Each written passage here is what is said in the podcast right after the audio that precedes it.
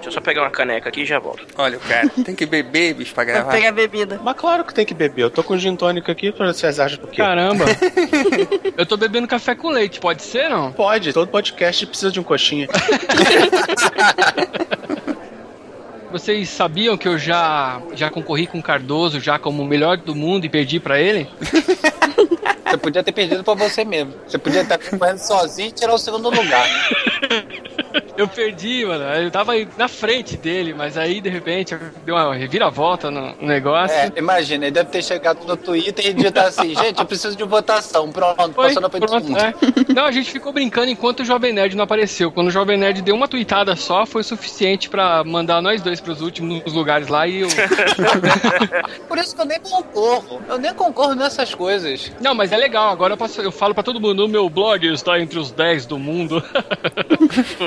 O mais engraçado é que as pessoas levam isso a sério. Leva muito a sério. Impressionante. Atenção, classe, atenção para a chamada. Ô, silêncio aí. Silmar, Presente, professor. André, Presente, professor. Dá aquela reguada na mesa. Boa. Alcione, Ah, não veio, professor. Ela achou que a pauta estava livre hoje, sabe como é que é? É verdade. Cardoso. Eu tô aqui e hoje a gente vai pegar carona numa cauda de cometa e tomar que suco. Que suco é bom. Tio Sum? Estrela, Presente, professor. Eduardo, O Dudu tava lá fora batendo um papo com aquela galera da pesada, professor. Ronaldo. Presente e contente. Então vamos lá, vamos pra aula. Vamos pra aula, que hoje nós temos algumas cabeças pra cortar. Olá galera, aqui é Silmar de Chapecó, Santa Catarina e sempre vai ter alguém pra acreditar em qualquer bobagem dita com bastante convicção. Ah, isso é típico, né, cara? Olá pessoal, eu sou o André do Rio de Janeiro e se você acredita em qualquer coisa, acho melhor você rever os seus conceitos. Isso aí. Boa. Salve galera, é o Cardoso do Rio e a verdade está lá fora, mas a gente tá aqui dentro na internet.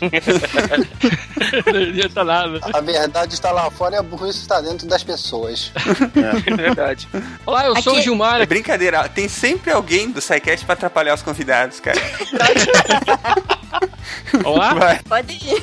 Olá, eu sou o Gilmar Lopes aqui de São Paulo e eu descobri que ostra não é afrodisíaca. Eu comi 10 ontem, só 6 funcionaram. Quando chegou a conta, você viu em que lado você se. Ah, bom, deixa pra lá. Eu vi como é que é afrodisíaco mesmo. Posso ir agora. Agora você pode. Aqui é a Estrela de Curitiba e se medicina alternativa funcionasse, ela se chamaria medicina. Boa. Aqui é o Ronaldo de São Paulo e eu estou me candidatando a me entupir de uma tonelada de remédio homeopático. Não, cuidado. Você vai se suicidar. Vai ter uma overdose, cara, isso é sério. Na verdade, de quê? De farinha? Não, se ele se entupisse com 500 quilos, seria muito pior. Cara, faz o seguinte: espera dia 23 de outubro. É verdade, é verdade. Por quê? O que vai acontecer dia 23 de outubro? É o desafio 1023, onde o pessoal tenta cometer um suicídio coletivo, ficando na porta de clínicas homeopáticas se enchendo de remédio homeopático. Caramba, que legal. É que 10 elevado a menos 23 é a concentração de princípio ativo depois de não sei quantas diluições lá nos remédios homeopáticos. É, nada, né? É nada. Nada. Praticamente não de advogado. Né? Não tem uma molécula sequer. Mas overdose de remédio homeopático tem nome. É. Eu só não lembro dele. Afogamento. Vocês estão ouvindo o SciCast, o podcast sobre ciência mais divertido da internet brasileira. Science World Beach. Então vamos nesse embalo aí, ó. A pergunta: qual a coisa mais absurda que já tentaram te convencer que era ciência? Quer começar, A Cardoso? coisa mais absurda que tentaram me convencer. Lá vem. Ah, o mais absurdo que tentaram me convencer que era ciência É. foi uma vez quando eu tinha uns 13, 14 anos e a minha mãe me arrastou para um pai de santo. Aliás, Não porque ele é muito bom, porque ele acerta tudo, eu tenho que fazer umas perguntas pra ele e você vai junto que eu não tenho com quem te deixar. E aí o cara tinha uma, uma, uma peneira com um monte de moeda, sininho, assim, era, era legal, tinha um monte de coisinhas legais. E aí eu fiquei olhando aquilo ali, eu falei, tá, então esse cara, a gente faz as perguntas, ele joga os búzios que caem num padrão e ele lê aquele padrão e vê a resposta. Só tem um problema. Essa mesma mãe me criou lendo Júlio Verne e me deixando assistir programa Mundo Animal, programa de ciência que passavam de manhã na televisão. Aí eu, eu pensei, se a gente fizer a mesma pergunta duas vezes, os búzios têm que cair na mesma posição. se ele der a mesma resposta. Aí eu fiquei quietinho, deixei ela fazer a pergunta. Aí eu falei, pergunta de novo. Ela, por quê? Aí ela perguntou, obviamente caíram em posição diferente e o cara deu a mesma resposta. Aí eu perguntei, mas você leu a mesma coisa, por que, que os búzios caíram na posição diferente? E agora? E agora, meu irmão? Aí ela, fica quieto, você não tem que, fica quieto, não tem que perguntar essas coisas e não sei o quê. A outra resolveram ir a família toda no centro espírita. Beleza. Ah, estou conversando aqui com uma senhora velhinha, mas alguém tem alguma pergunta pra fazer? Aí eu, qual a resposta do teorema de Fermat? Aí me deram tapa, cala a boca! Cala a boca! Pô, eu fui no, no centro espírita lá, mesa branca, aí eu perguntei da minha avó, aí ela incorporou. Da avó, eu só, eu só posso fazer uma pergunta, avó? Eu não deixei a senhora em casa vendo novela? aí eu fui convidado a me retirar. Eu acho que a maior bobagem que já tentaram me convencer é aquela merda de parapsicologia, cara. Aquilo é muito vergonhoso. E o pior é que eu também já aprontei nesse nível que o Cardoso fez aí. Uma vez veio um charlatão desses pra dar curso na, na paróquia, entendeu? Onde, onde a minha família frequentava. E o cara, ah, agora eu tô me concentrando, não sei o que, o público todo, de olhos fechados, não sei o que, não sei o que. Quem tiver vendo não sei o que, não sei o que, vem aqui. Eu falei, ah, vou lá, né? Vou zoar o cara. Fui lá, né, cara, em cima do palco lá e tal. Quando ele começou a fazer as perguntas, ah, você tá vendo uma água assim? Eu falava, não, não tô vendo nada. Gilmar, conta uma história boa aí pra nós. Eu, eu ia falar do copo, né? Do fantasma do copo. E a gente fez a brincadeira com o copo quando eu era pequeno. E eu fiquei com muito medo daquilo, porque o copo respondia tudo. Incrível.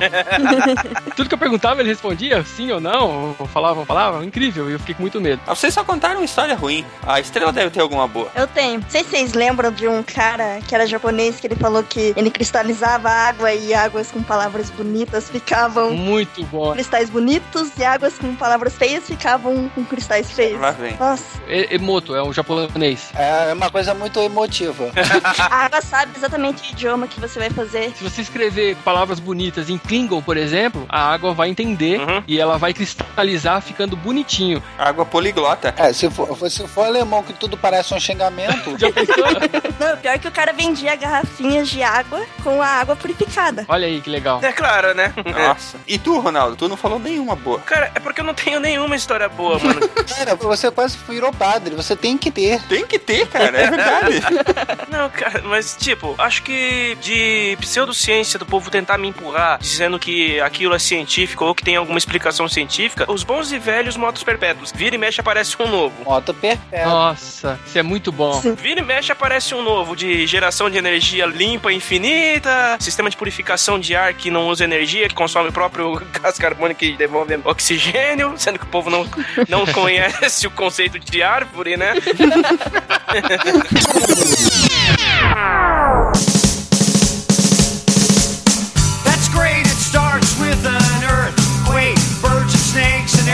Encontrar a verdade é difícil e o caminho árduo. Entendê-la depois que a encontra é ainda pior. Ao procurar a verdade, não se deve simplesmente depositar sua confiança ao que é descoberto rapidamente. Deve-se questionar e analisar criticamente todos os fatos e evidências e esquadrinhá-los por todos os lados. É necessário ater-se a argumentos lógicos e aos fatos revelados por experimentos e não submeter-se às palavras vazias dos ignorantes. Todo ser humano é vulnerável e possui em si todos os tipos de imperfeições. Para chegar à verdade, então, devemos também suspeitar e questionar nossas próprias ideias enquanto realizamos essas investigações, evitando incorrer em preconceito ou pensamento imprudente. Os que escolhem esse caminho terão a verdade desnuda para si mais cedo do que tarde. Este é o processo da ciência e o princípio fundamental do ceticismo. O primeiro pecado da humanidade foi a fé, a primeira virtude foi a dúvida. Carl Sagan.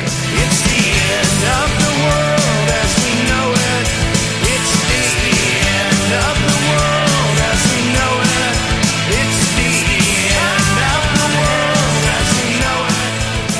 para falar sobre o ceticismo, nada melhor do que o homem ceticismo da internet brasileira, André. Ah, eu pensei que ele ia falar eu, pô.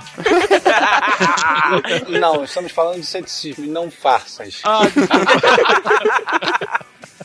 Então, o termo ceticismo foi derivado do grego skeptomai, que significa olhar à distância, examinar e observar. Ele se fundamentou na premissa da própria impossibilidade humana de obter certeza absoluta a respeito da verdade. Daí o fato de não se aceitar explicações sobre a realidade que não possam ser comprovadas. O ceticismo ele tem bem isso. Qualquer um pode ser cético sobre um determinado tema. E não, não é necessário ser ateu ou agnóstico. Você pode ter diversas correntes céticas eh, dentro das religiões. Um testemunho de Jeová pode ser cético sobre o, sobre o dogma da Santíssima Trindade, por exemplo. E os judeus só podem ser céticos ao fato de Jesus ser o, o Messias. Então, com o passar do tempo, esse ceticismo se dividiu em duas linhas, filosófico e científico. Elas seguem basicamente a mesma linha, mas o primeiro avalia os pensamentos, enquanto o segundo tenta encontrar explicações para as pesquisas dentro da ciência. Tá, falando sobre o ceticismo filosófico, propriamente dito, né? Ele é relacionado mais ao teor do pensamento, né? O ceticismo filosófico acaba sendo a doutrina do constante questionamento. É o inquirir, o pensar, não apenas na ideia platônica de ficar imaginando e criar tudo no pensamento, mas e sim se questionar para obter essas respostas. O termo ceticismo mesmo teve origem com Pirro de Elis, no século IV a.C. O pintor nascido no Peloponeso desenvolveu um grande interesse por filosofia. Né? Ele acabou levando a fundar uma escola filosófica que garantiu a sua reputação entre os seus contemporâneos. Uma postura é, em que as pessoas escolhem examinar de forma crítica se o conhecimento e percepção que possuem são realmente verdadeiros. Isso é toda, acaba sendo toda a base do, do ceticismo. Ele não só fica naquela nas ideias, mas é uma forma das pessoas é, examinarem toda a parte crítica da coisa, é, questionar todo o que se apresenta para ele como realidade, ah, se o que se os trovões que ressoam são um poder de Zeus ou se um vulcão estourando é o poder de Hefestos. Ele ele indaga a natureza, ele indaga tudo que está ao redor dele. E como uma corrente doutrinária, esse ceticismo ele argumenta que não é possível afirmar sobre a verdade absoluta de nada. Então, ele se torna um grande questionador. Quando você se defende de uma verdade absoluta, aí você tem um, o que são chamados dogmas, que são a base de todas as religiões. Toda religião ela tem um dogma, uma verdade absoluta que criam. E a partir dela, ela cria toda a, o conceito de fé. Você tem que aceitar aquilo porque é a religião, é o que a religião prega e você tem que aceitar. Nós podíamos dizer então que o ceticismo ele, ele é exatamente o contrário da doutrina, o contrário dos dogmas, né? E ela é sim a, a, o estímulo ao, ao, pensamento crítico antes de, da aceitação de verdades absolutas. É isso? Isso. O ceticismo ele, ele, ele, se, ele se coloca como inimigo, vamos dizer assim, de qualquer verdade absoluta, até que você possa provar. Então, o fato de você, se você como, como se dizia, que Aristóteles dizia que qualquer, que qualquer pedra lançada num ângulo, ela alcançaria o seu topo e cairia reto para o outro lado. Demorou-se mais de 500 mil anos até que Galileu fizesse os testes de lançamento, onde mostrou que elas descrevem uma parábola, uma trajetória parabólica. Então, ele, você tinha antes, acreditava-se, e de acordo com a visão platônica e aristotélica, o, bastava, você não precisava fazer experimento nenhum. O que se falou era a verdade, você tinha que aceitar. Quando os primeiros experimentalistas apareceram, eles começaram a se recusar a essas visões. Não importa se pareça, nós vamos testar. Às vezes se comprovava que sim, estava certo, e outras não, estava errado. Então, quando haveria, a, abria a chance para outros questionarem se aquela posição então, desse, desse experimentalista estava certa, então começavam a replicar. Quando nós falamos sobre método científico, nós falamos que a, a grande base da ciência é a sua replicabilidade. São vários cientistas tentando, testando, para ver se comprovam o que determinado pesquisador postulou. Se cada um for comprovando, ótimo. Até se um chegar e, e comprovar que não tá errado, outros vão tentar replicar naquela mesma maneira para ver se qual dos dois tem maior razão. Aí que o conhecimento vai evoluindo. Foi o que o Cardoso fez, né? Foi tentar fazer a mesma pergunta pro jogador de búzio lá para ver se dava a mesma resposta. Ele foi um cético filosófico. Ele se recusou àquela, àquela observação e, e propôs um teste. Muito bem. E nunca funciona. É, exatamente. O problema desse tipo de charlatanismo é que você nunca consegue replicar o resultado sem incorrer em, em- em erro crasso, né? E sempre usam aqueles argumentos: ah, mas você não acreditou, ah, mas você não. A culpa foi tua, né? Não foi minha. É, já joga pra você já. Você já tem um fundamento dogmático, onde o primeiro dogma é você não questionar os dogmas. É, exatamente.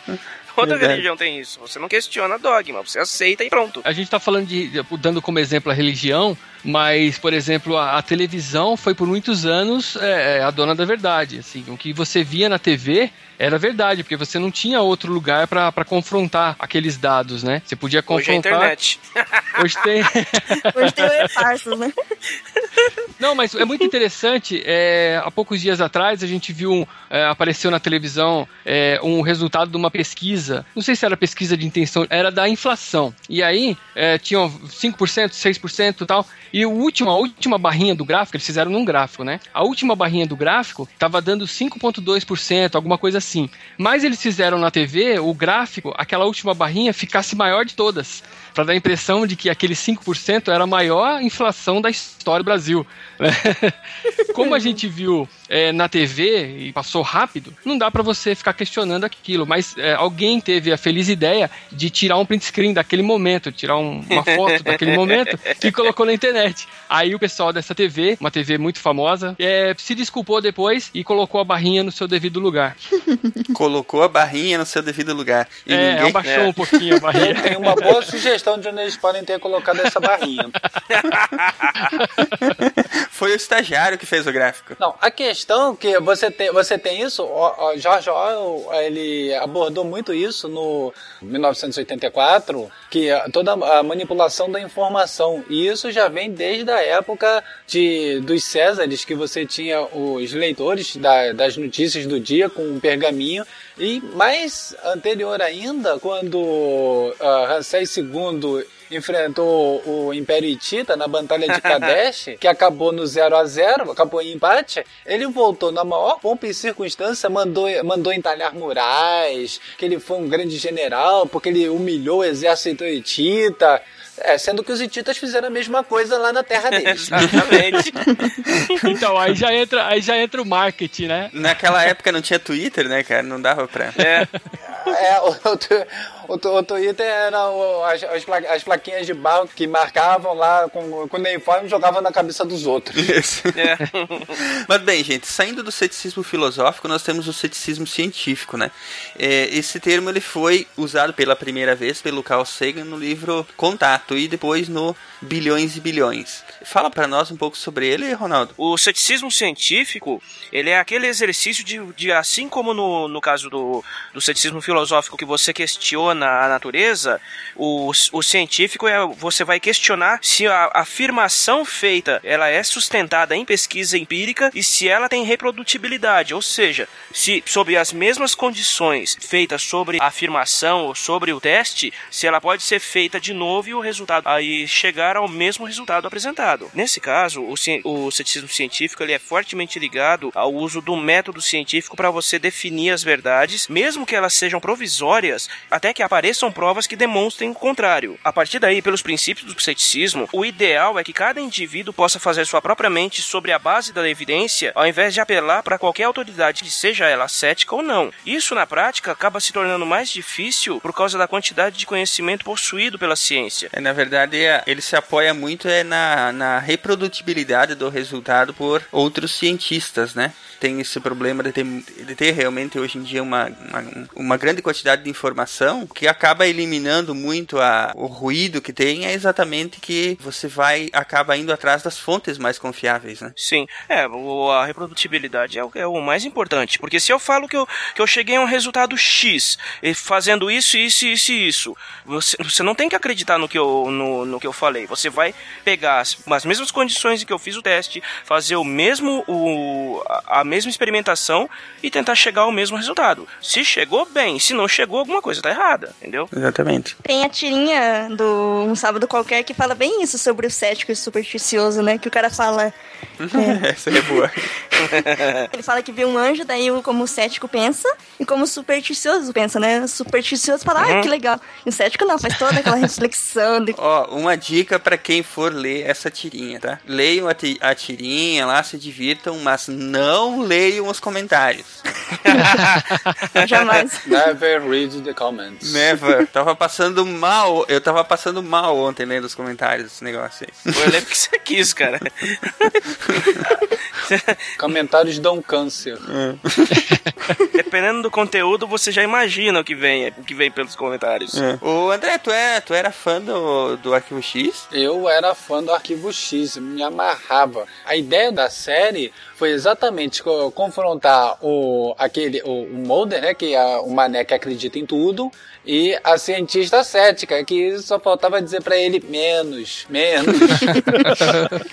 É. Eu só acho que lá, lá pelas tantas, eles começaram a, a zonear a série, coloca ela grávida de ET, tipo, começa a fazer uma, uma confusão. Aquilo ali foi, foi uma esculhambação, cara. É, mas foi o que aconteceu com alienígenas do passado, né? Ah, não, não. O ser humano sempre tentou entender essa força misteriosa que chamamos de vida. Assim, inventou a ciência, a religião e também várias crenças e rituais que buscam dar um sentido à vida, uma ajudinha, é claro, do sobrenatural. Além do, do- dos búzios, o senhor usa algum outro objeto para fazer adivinhação? O Opeleifá, o Obi, que é esta semente, e tenho que uma cebola.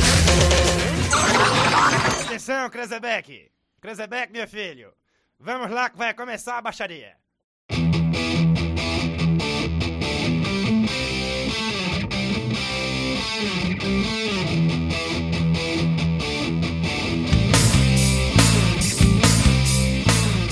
Bom, vamos adiante? A hora da gente se divertir com os caras. Yes! Quem é que vai nos dizer do que que se trata, do que que se tratam, o que, o que são as pseudociências? As pseudociências, elas são baseadas em um conjunto de ideias e teorias que são incorretamente, tipo, apresentadas como científicas ou comprovadas, né? Com o objetivo de alcançar legitimidade ao público geral, né? Você falar, ah, isso é comprovado cientificamente. Tem muita gente que cai nisso, né? Ou usa só o jargão, né? Um, um dos principais sinais para detectar a pseudociência é jargão incompreensível ou o jargão científico misturado com ideias absurdas da cabeça do cara. Não, e sempre coloca alguém de branco, com cabelo grisalho, que tenha a figura de autoridade. Se ele parecer com um chinês ou japonês, é 100 pontos a mais de confiança.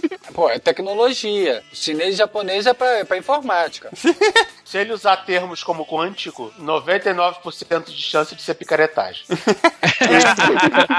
Quântico, Qualquer coisa que seja quântico, que não seja associado imediatamente com física, é picaretagem. Verdade. É o que era magnético nos anos 80, é, agora no- na, nossa, na nossa época atual virou quântico. Tinha, É tinha colchão magnético, assento de carro pulseira. magnético, pulseira magnética, o cara ficava imantado o dia todo. É, Tinha uma garrafa d'água que você deixava a água lá dentro é, magnetizando e depois você poderia beber essa água que ela ia limpar todo o seu organismo. Muito bom. Tinha, tinha receita de você colocar imã dentro da água. Ele ia recolher os metais pesados quando passasse pelo teu corpo, né? É, tá que pariu. é pena que cobre não é magnético. É. Pois é. É, mas tinha, tinha pulseirinha de cobre também. Ah, essa pulseira de cobre vendeu pra caramba porque o Silvio Santos era garoto propaganda dela.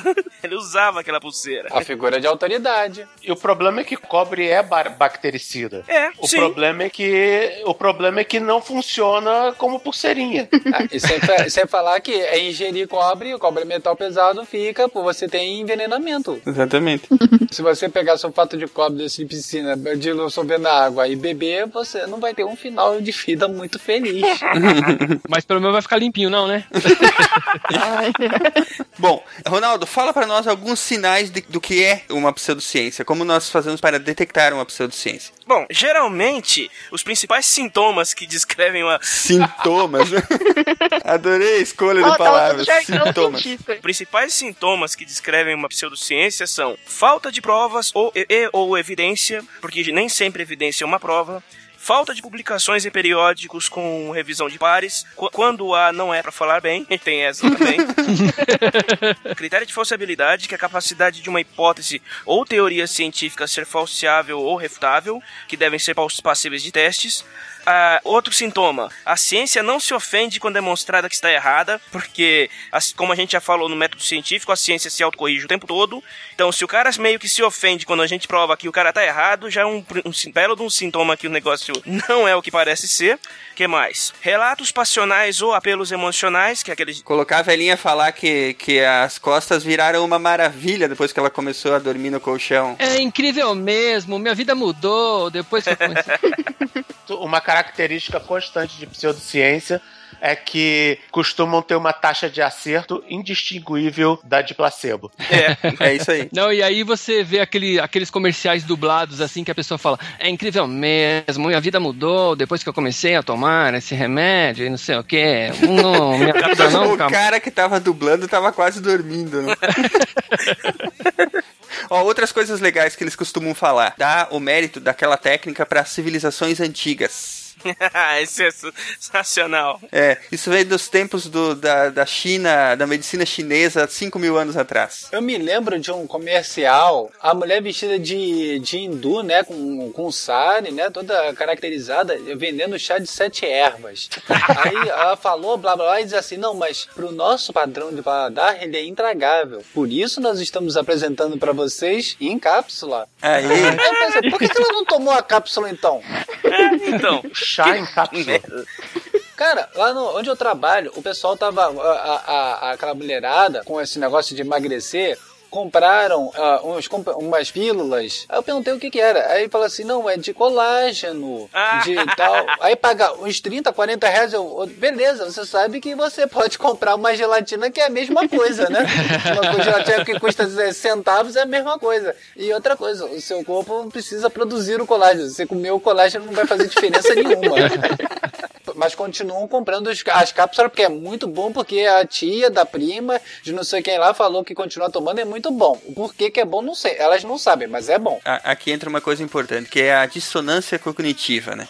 Porque você, mesmo você fala, explicando para a pessoa porque aqui, por que, que aquilo tem problema, por que, que aquilo não funciona, ela continua, é, é, até se ofende que você está tentando é, abrir a mente dela, entendeu? Cara, o próprio Carl Sagan tinha dito que você não pode convencer um crente, seja do que for, de nada. Porque ele não é baseado no- em fatos, ele é baseado na, na vontade de querer acreditar naquilo. Exatamente. Eu- essa semana eu vi uma guria na internet reclamando, dizendo que teve uma semana de merda por causa do eclipse. Ah, certo. Hum, faz sentido. Importante ela, né? Ah, claro. O eclipse foi planejado pra fa- torná-la infeliz. É, exatamente. Você estava falando que a pseudociência ciência dá, dá mérito para as técnicas antigas, né? Mas também tem o outro lado. Ou o, o tratamento, o produto que está sendo vendido é baseado nas, em alguma teoria antiga, ou então é uma coisa tão nova que está sendo desenvolvido pela NASA. Pode reparar. Ah, é verdade. Eu pensava que a NASA pe- pesquisava foguetes, mas na verdade ela faz travesseiro.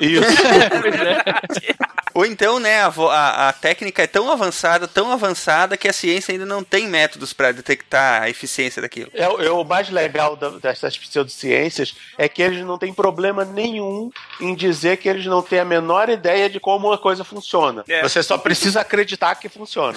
Exatamente. É tão revolucionário que só os netos deles vão saber como é que funciona direito. E, o- e uma, uma característica também legal da, da pseudociência é a inversão do ano da, do ônus da prova, né? Por exemplo, ele vai Ah, e, e fala assim: Isso aqui funciona. Aí você fala: Não, cara, isso aqui não funciona. Ele fala assim: Então prova que não funciona. Ele joga pra você, assim como ele joga a É. culpa quando não funciona, né? É, ele joga ele joga para você a responsabilidade de provar. Bom, vamos lá. Vamos a algumas referências antes de ir adiante. É, acho que a principal delas, né, que fica. A gente já até falou sobre ela em vários outros programas. É a obra que é O Mundo Assombrado pelos Demônios, do Carl Sagan, né? Que é, deveria ser meio que leitura obrigatória para tudo que é tipo de pessoas, pra, é, por causa exatamente da forma com que ele aborda a, a, a falsa ciência, né? E as concepções e racionalismos que permeiam a nossa sociedade aí, né? Ele constrói todo o que é o conceito de- do ser cético, do que é ser cientista. Cientista no sentido de, de, que- de, é, o- aquele ceticismo começa com o ceticismo filosófico, que se, começa a questionar o mundo. E depois o ceticismo científico, onde você passa a exigir, eh, examinar as evidências, as provas e testes. O livro é uma, praticamente uma referência, uma, é uma bíblia, assim, o, que não, o que não deixa de ser um irônico de usar essa metáfora. Eu gosto quando ele fala que estatisticamente a- os milagres em Fátima ocorrem um a cada um milhão de um milhão de visitantes e regressão espontânea de câncer acontece na faixa de um a cada 10 mil. Então estatisticamente é muito mais seguro você ficar em casa vendo televisão do que você pegar um avião e ir para Fátima rezar. É, ele até questiona até que, que ó, o- ao invés de você ficar lidando com a pessoa esquizofrênica, ao invés de ficar conversando, tentando trazer, pô, dá lo- trata logo com remédio, que é eficaz. Já discutiram comigo que autismo era ah, um problema comportamental, que basta fazer terapia com um psicólogo que a criança deixa de ser autista. Aham, Aí eu claro. mostrei um monte, de, um monte de publicação, imprimi, levei, tá aqui, ó, lê e depois me fala. Engraçado, a pessoa nunca mais falou comigo. Ah, não adianta. É que nem quando começaram a encher o saco, como sempre, com aquela merda de finados. Aí eu Ah, fui, fiz uma pesquisa rápida, escolhi algumas cidades e mostrei que estatisticamente. Algumas vezes chove, algumas vezes não chove. Então, falar que sempre chove em finados, você tá falando uma merda monumental, porque sempre chove aonde? Na sua cidade, que é o centro do mundo? Estrela, por que as pessoas acreditam em coisas estranhas? É o que o Michael Schumer tenta explicar, né, no livro dele, que é um, ele é um físico da filosofia das ciências. Ele escreve por que, que tantas coisas bobas e as pessoas conseguem acreditar. E ele tenta usar justamente essa parte da filosofia das pessoas, né? Por que, que qualquer coisinha. Por que, que bater na madeira três vezes sai um azar, né? Então, é bem legal esse livro ainda, mais pra abrir a mente de algumas pessoas, assim. O problema é que essas pessoas que precisam abrir a mente, elas não vão ler esses livros, né? Não, É, geralmente pessoal, não. Se abrir a mente demais, o cérebro cai e sai correndo. Eu acho, eu acho legal porque é, quando você fala essas coisas, tipo eu falei do finados, as pessoas elas automaticamente elas se fecham e se recusam a, a pensar.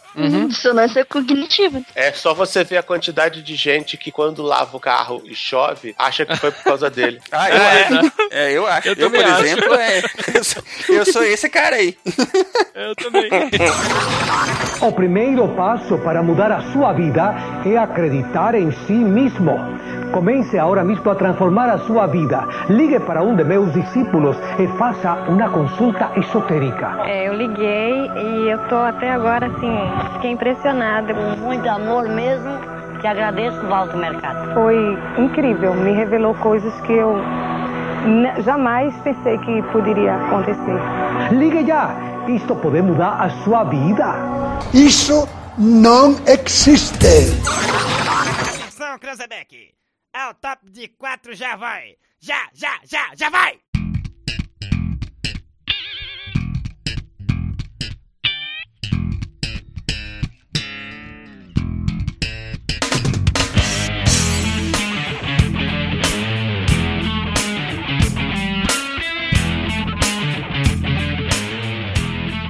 André, tu quer, tu quer falar um pouquinho desse, desse vídeo, dessa série aí? Tem uma série de vídeos já sobre isso. Tem a série do Bullshit, né? Do Penn Teller, que são mágicos profissionais e eles sempre abordam um determinado tema. Então, o tema é a Bíblia e, tipo, eles escracham tudo. Eles, eles, não, eles não têm pena dos sujeitos.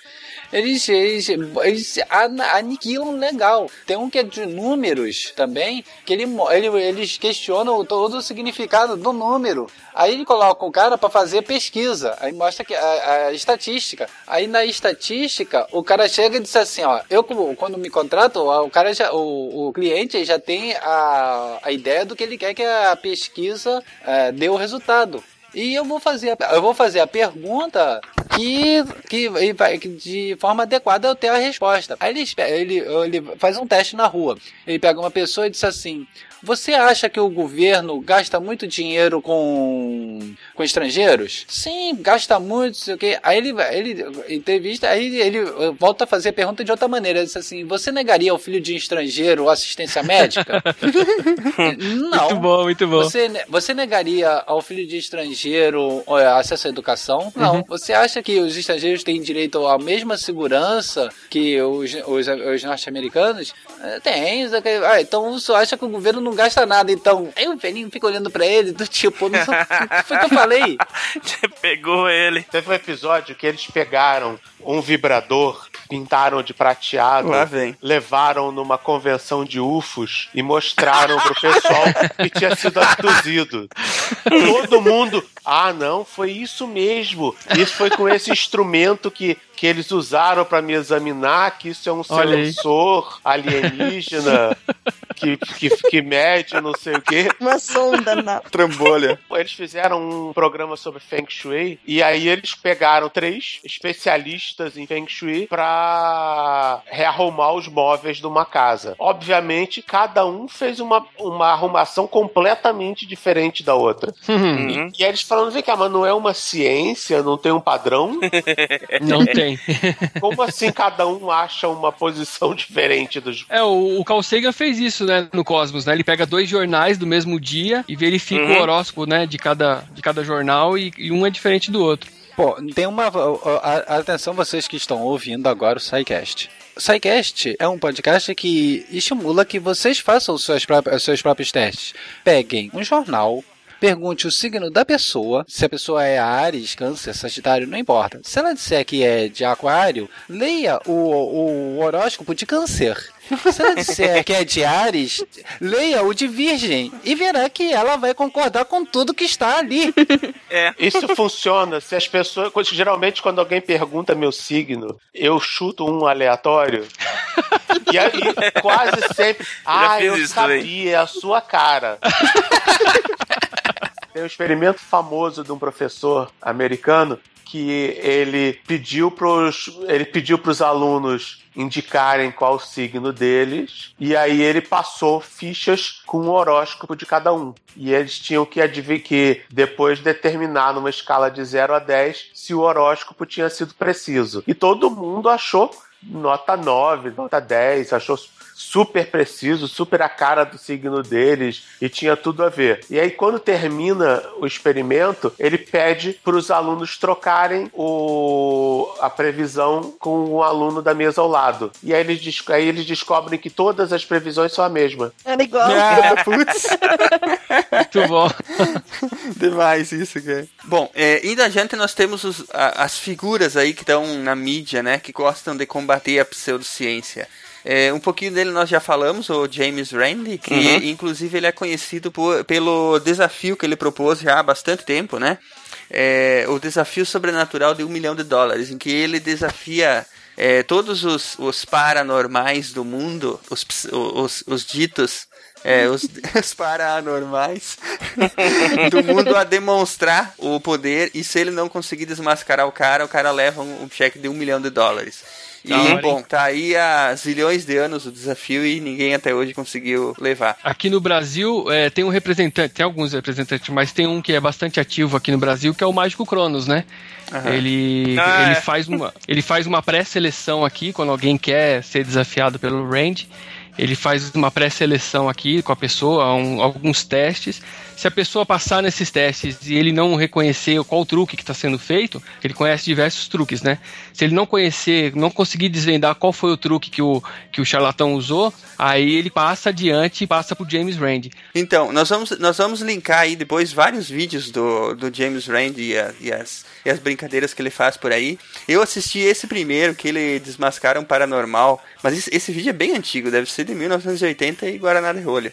Porque, agora, o, o, o, o, pseudo paranormal lá, é, o, truque dele é, é virar uma página de uma lista telefônica com a força do pensamento, né? É, do pensamento do bafo. É, é- exatamente, com a força do bafo. Aí o, É. James Rand chega e ele simplesmente espalha isopor picado, né? Bem fininho, ao redor da lista telefônica. E ele fala assim: agora, se tu for fazer com a, com a força do pensamento, você vai fazer a página girar sem mexer no isopor. Você, Aí lascou. você sabe quando você prende uma- um, um bicho e, e- e o bicho fica acuado de uma forma. sabe? O- eu, eu me deu, eu me deu uma aflição, cara, ficar vendo, cara. Eu ficava- o cara ficava tentando sair de tudo que era cara. tangente e tentava inventar desculpa e tal pra não fazer aquilo, cara. Teve um programa do. Acho que foi um povo na TV, que foi o Padre Quevedo, e um. E tinha um garotinho que o garoto lia pensamentos e o pai perguntava as coisas e o garoto respondia e etc. Aí o padre. Aí fizeram aquele drama todo durante os três blocos. Chegou no Padre Quevedo. Isso é ridículo. É idiota. Ele tá passando mensagem em código pro filho. Não, padre, mas ele tem poderes. Não tem poderes, isso não existe. É o seguinte: pergunta pra ele tal coisa, mas sem usar as palavras tal, tal e tal. No- no- dos três blocos do programa, o padre Quevedo sacou o esquema de comunicação entre o pai e o filho, Olha. decodificou o código dos caras e, E nem precisou da Enigma, né? nem precisou da Enigma. No final do programa, o pai e o garoto estavam chorando, pedindo desculpa, explicando que eles eram pobres e faziam aquilo pra ganhar dinheiro. Aí. Caramba, cara, que humilhação. Humilhação em rede nacional. É. Isso é triste, cara. Isso é deprimente. É mentira, não existe. Os caras eram sensacional. Outro dia eu vi um programa desses sobre fantasma, cara, era muito engraçado. A repórter Natal Casa Assombrada. Foi maravilhoso.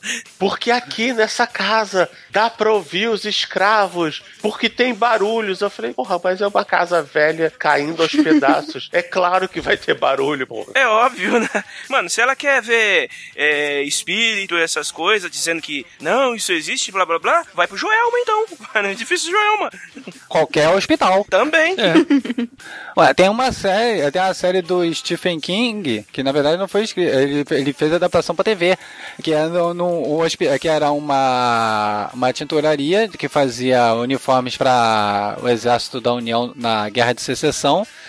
Aí várias pessoas morreram no incêndio que foi provocado lá pelos donos. Aí depois constroem um hospital com um médico doido lá que usava as pessoas. E depois constroem um outro hospital. E sempre havia uma, uma aparição ou outra lá. E uh, uma das principais aparições era o, o, o Anubis que tinha a forma de um tamanduá. É, ti- é, tipo, ima- imagina se, se é, negócio de paranormalidade, fantasma, lugar mais que- é, eu acho que mais seria o hospital do que um cemitério. Aqui o- fica a energia psíquica, a alma do cara fica ali presa nos corredores. Né, porque todo mundo desencarna lá. É engraçado que sempre escolhem os lugares mais esdrúxulos. Bom, outra personalidade bacana, é, ou não tão bacana assim, né? É o Richard Dawkins. Pois é, o Richard Dawkins, até eu, eu só acho que ele às vezes ele é um pouco virulento demais. Mas ele, ele tem uma série que é chamada Inimigos da Razão.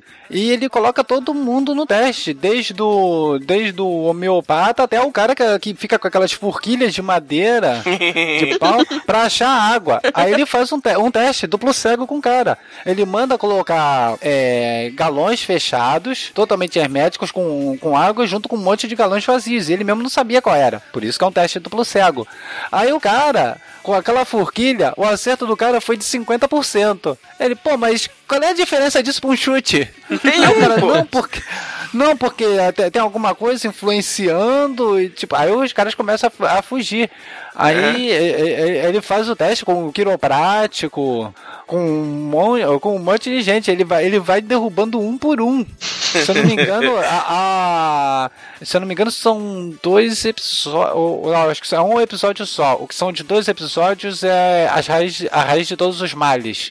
Que é um documentário que ele explora o, o, o que é o mundo das religiões. Então ele vai visitando é, os, os fundamentalistas religiosos do judaísmo, do muçulmano, é, cristão evangélicos. Tipo, o, o, o evangélico lá o- é, é aquele Hargard. Antes dele ser expulso, ele sumir aí na poeira, ele foi, ele, foi- ele foi qua- quase batendo o Dawkins, porque o Dawkins tinha, eh, tinha dito que a família dele era composta por animais. Ele, pô, mas eu não falei. Aí ele falou assim, eu não falei isso, e mesmo que eu falasse, nós somos animais. Ele só faltou botar uma, uma camiseta, né? Somos todos animais. Alguém ia levantar essa bola hoje. Tava demorando. O- Agora, o que ele bate, o que é forte mesmo é a questão do. do ele defende muito a evo- a evolução, né? De Darwin. Ele é biólogo evolucionista, foi ele que criou o conceito do gênio egoísta. Uhum. É um livro. O gênio egoísta é um- no, é muito bom. ele tem livros de, não só de divulgação científica, né? Que ele enfoca mais evolução, já que é a área de expertise dele.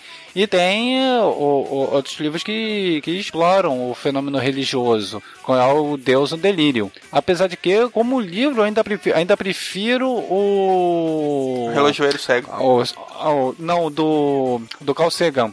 Uhum. O Mundo Assombrado pelos Demônios. Uhum. Neste, neste tema, claro.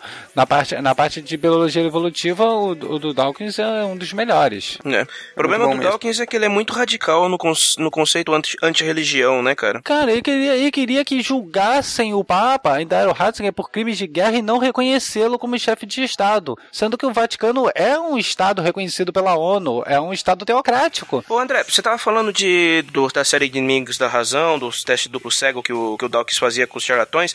Como é que era o nome daquela menina que fez um teste duplo cego que ela desmascarou o, a turma do... Hã? Emily Rosa. Emily Ela Rosa, foi- é isso na, mesmo. a- Na época, isso foi na década de 80. Ela ficou, com, ela ficou conhecida como a, a menina com, mais nova de, ter, de assinar um periódico com revisão de pares. Claro, o autor principal foi o médico, mas quem criou todo o procedimento foi ela. Ela, ela, ela viu uma, uma, um anúncio na televisão, uma reportagem sobre o toque terapêutico onde a pessoa, o terapeuta, colocava a mão sobre a pessoa sem tocar e manipulava energias, é, fluxos energéticos lá, de alguma doideira lá, e curava a pessoa. Algo como o reiki. O reiki é mais ou menos isso.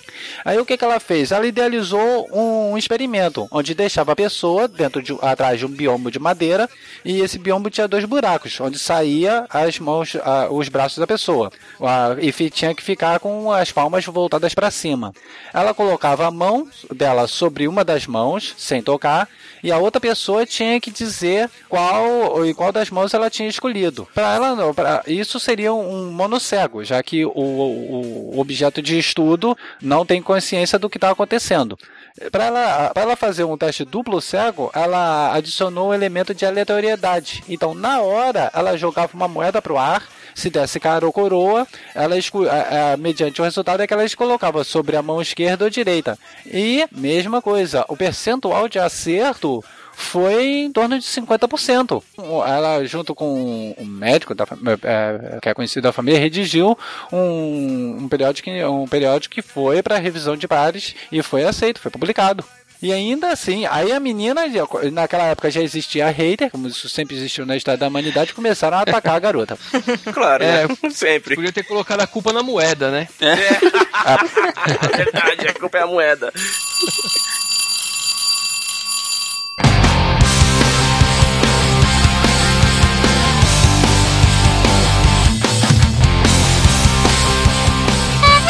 Yes! You have new mail. Bem-vindos à hora do recreio do SciCast. Aqui estamos para comentar os comentários de vocês. Aê!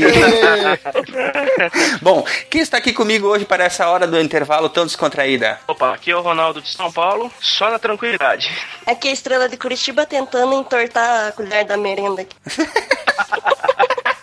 Aqui é o Matheus, professor Barbado de Curitiba, e eu estou procurando a minha caixinha de todinho.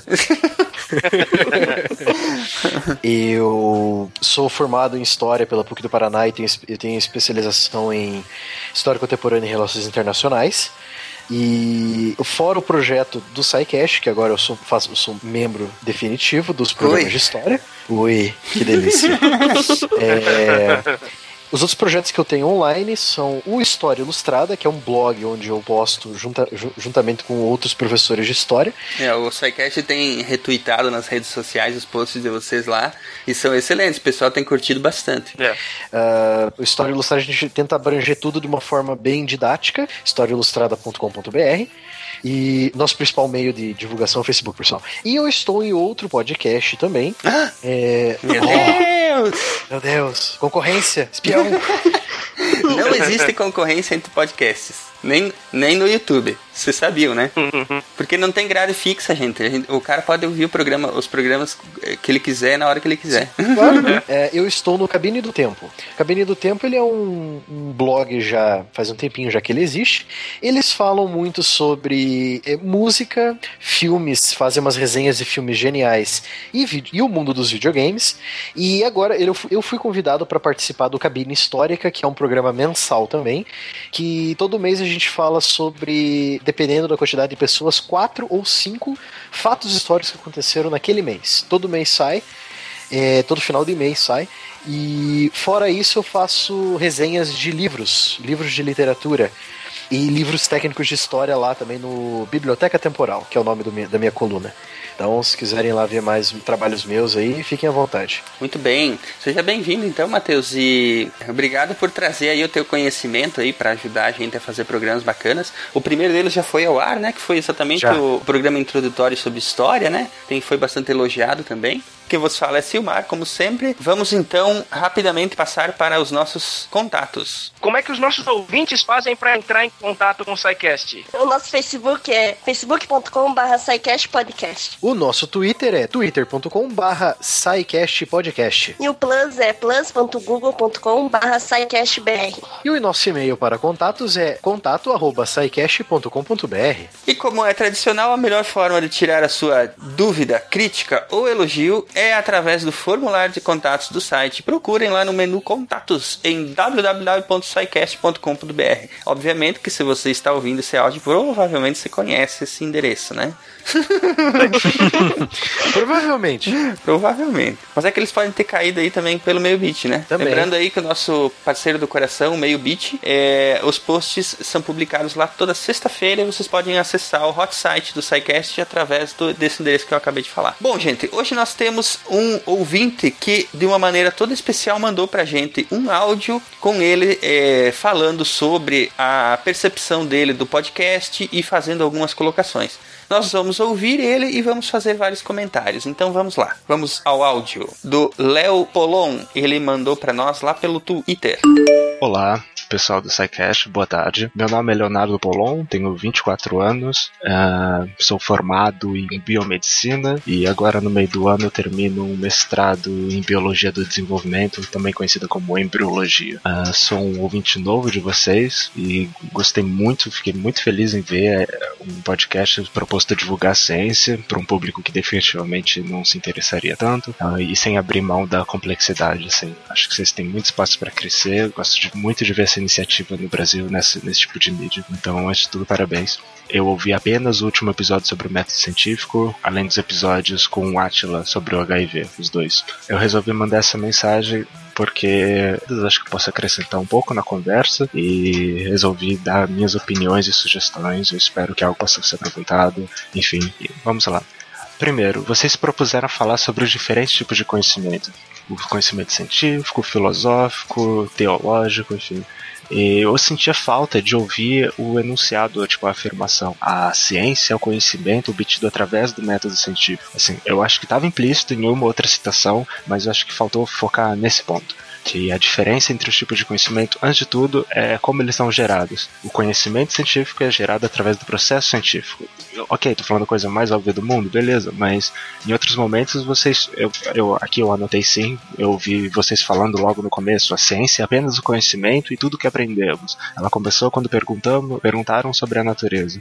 Certo, é, enfim, tipo, a ciência pode se referir a muita coisa. Você está dizendo, quando você diz a ciência, você pode se referir à comunidade científica moderna, você pode se referir ao método científico, ao conjunto de conhecimentos científicos. Eu acho que faltou um pouco de clareza nisso, mas, é, enfim, nada importante, só um detalhe. Já comecei sendo um pouco chato.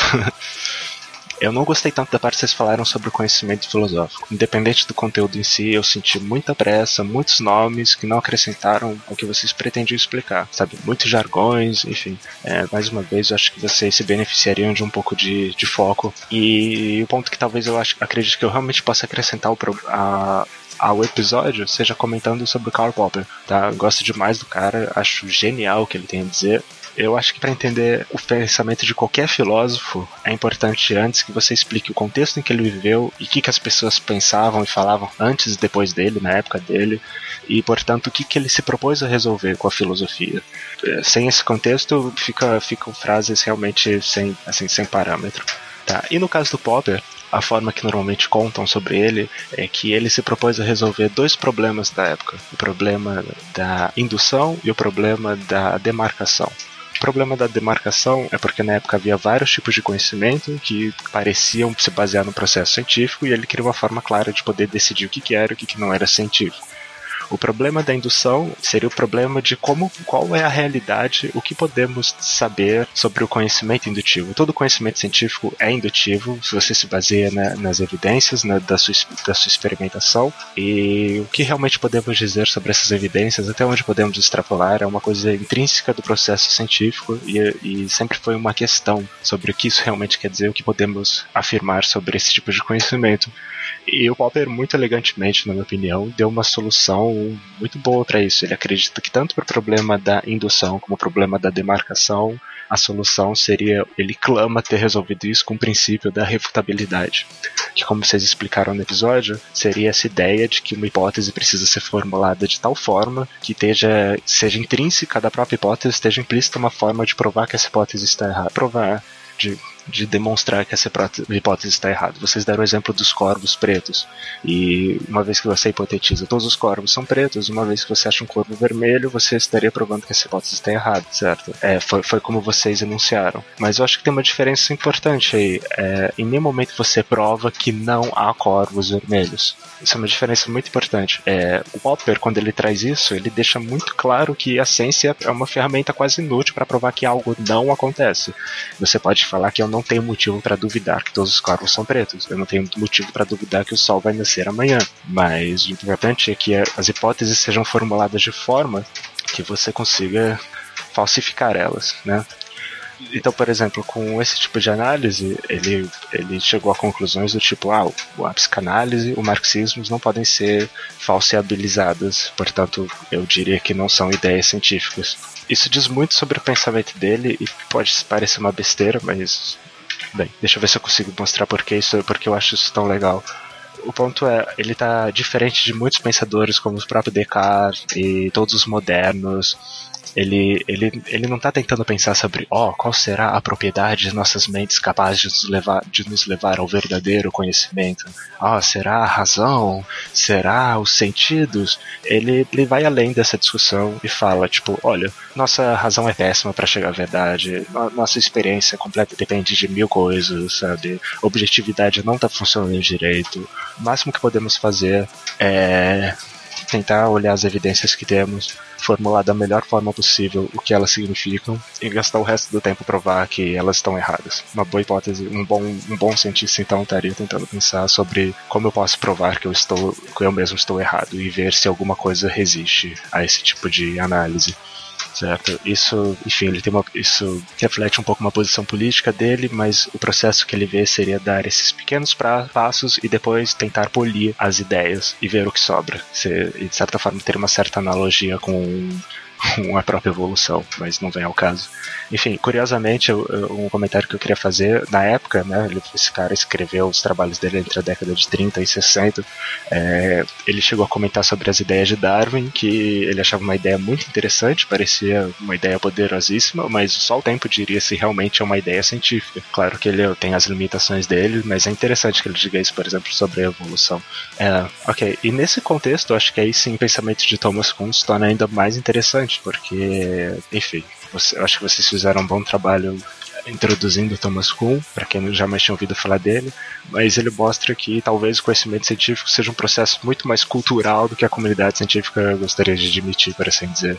Só comentando que ele mesmo, ele, o Thomas Kuhn mesmo chegou a dizer que ele não tirou essa ideia, essa ideia que sobre sobre o processo das revoluções científicas e tal, ele não inventou isso do nada, ele falou só me apropriei de uma ideia já existente na, nas artes, tá? Existem coisas que entram em moda e saem de modas e uma moda não conversa bem com a outra. Ele só apropriou essas ideias para a ciência quando ele trouxe a ideia de paradigmas, enfim, eu acho que vocês vocês fizeram um, um bom trabalho para comentar sobre o Kuhn. De forma alguma, Léo, que você tá sendo chato, cara. Essa sua colocação foi muito pertinente. Verdade. Aliás, é- esse programa do método científico ele foi bacana de fazer exatamente para que a gente mesmo pudesse organizar a nossa percepção mental do que, que é o processo científico, de como é que ele acontece, né? Isso, com certeza. Ele serviu muito pra não só explicar pra vocês como é o principalmente para explicar para os ouvintes como que se faz, qual é o processo do método científico, mas pra gente mesmo, o trabalho que a gente teve montando a pauta, estudando sobre o assunto, também foi uma aula pra gente mesmo, que vai melhorar muito o, o nosso próprio processo de produção do SciCast. É isso aí. Qual foi a tua percepção ao ouvir o, ao ouvir o programa, Matheus? Ah, comentário completamente válido do Léo. O programa foi muito bacana. E eu entendo também, eu tenho uma visão que o Léo também tem dessa. é, às vezes falta fazer aquele comentário e tal. Mas é. Tipo, comentar, é que nem ele falou ali que faltou a gente afirmar que a ciência é feita através do método científico. Parece que a gente tá falando a mesma coisa com 50 palavras diferentes falando a mesma coisa, né? Ou em 50, de 50 formas diferentes, né? Eu de 50 formas diferentes. Às vezes a gente fala sobre aquilo, fica implícito muitas vezes naquilo que você está falando, mas faltou a, a simplicidade de, co- de Simplicidade. colocar é, de uma forma simples e direta aquilo, né? Às vezes pode ser isso também. E lógico que o SciCash, ele, ele tem a proposta de ciência com diversão, né? Uma ciência meio... Zoada? É, uma ciência... eu, não, eu não diria zoada, que zoada você já remete ao, ao Rue Rue BR e já não dá, né? Mas é uma, é uma ciência com diversão no, no intuito... É uma ciência de divulgação. A gente divulga uma, uma percepção do mundo, né? A gente divulga uma ideia, é meio que por cima, porque, querendo ou não, a gente não vai conseguir falar sobre tudo, sobre aquele assunto. Apesar de a gente é, procurar aprofundamento, né, é, é, é, um- é bem difícil de fazer esse aprofundamento, pra- pelo menos em um programa apenas, é, de no máximo duas horas, como é o que a gente faz, né. Então a gente faz, a gente tem feito, aliás, essas, essas, é, esses programas introdutórios a muitas disciplinas, né, como foi o caso de história que você, você Sim, participou no mês passado, né, para que exatamente a gente possa depois entrar em, em, em programas mais complexos, mais profundos sobre temas específicos e, e ir mais fundo nisso, já tendo aquela percepção, aquela aula introdutória que a gente teve antes, né? Acho que a gente pode falar, meio que falar aula, porque o SciCast não deixa de ser meio que uma aula, né? Pois é, a gente fala um pouco e depois a gente quer que as pessoas, se gostarem do tema, elas procuram mais um pouco saber. É importante também, claro, Uhum, que, a, que a pessoa procure aumentar o conhecimento dela por ela mesma, né? A Estrela estava nesse programa, né, Estrela? O, qual foi a tua percepção disso que o que o Léo falou? Pois é, eu acho que também talvez tenha faltado uma apresentação pra nós, porque a gente já tá acostumado, assim, mas tem gente que talvez não esteja tão com esse tipo de método, né? Realmente, tem que fazer mais isso nos próximos, acho. É, de repente simplificar um pouco aquele conceito inicial, né? Aham, é. Uhum. É, eu acho que vale também esse, já complementando aquilo que a gente falou antes, né? Ele falou sobre o foco e assim é, um- é, é, Quando a gente escolhe o conteúdo para fazer, é difícil de encontrar o foco pro programa, né? Não sei qual é a percepção de vocês. É, a gente vai fazer a pesquisa, vai montar a pauta e tudo, e, e a gente pensa em uma linha narrativa que a gente quer contar uma história durante o programa para os ouvintes, né? E nesse caso específico que ele comentou, talvez tenha faltado um pouco de foco nesses pontos, né? Porque se você for, vocês forem, pegar o programa lá e escutar ele do início ao fim, vocês vão ver que ele tem uma linha narrativa que a gente segue, né? A gente quer contar essa história com início, meio e fim é, para o programa fazer Isso. sentido. Então, é, talvez essa falta de foco que ele comentou tenha sido foco específico em algum assunto ou em algum, algum tópico, algum nome que ele sentiu falta. Como foi o caso que eu até vou concordar com ele, que a gente deveria ter falado mais sobre o Popper, né? Que é uma personalidade muito importante sobre o método científico.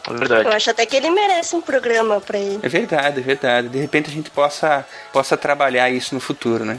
É, porque eu acho que o programa ele foi muito mais baseado nos passos, né, do método científico. A Sim. gente quis falar um pouco de, de história, de filosofia, mas É, não ou, dá tempo. como. é, é, acho que a gente acabou, acabou tendo sucesso porque a gente ah, abordou direitinho, ao menos tentou, né? O, o, o- como que é o pensamento científico, como que o cientista guia a própria linha de, de raciocínio, né?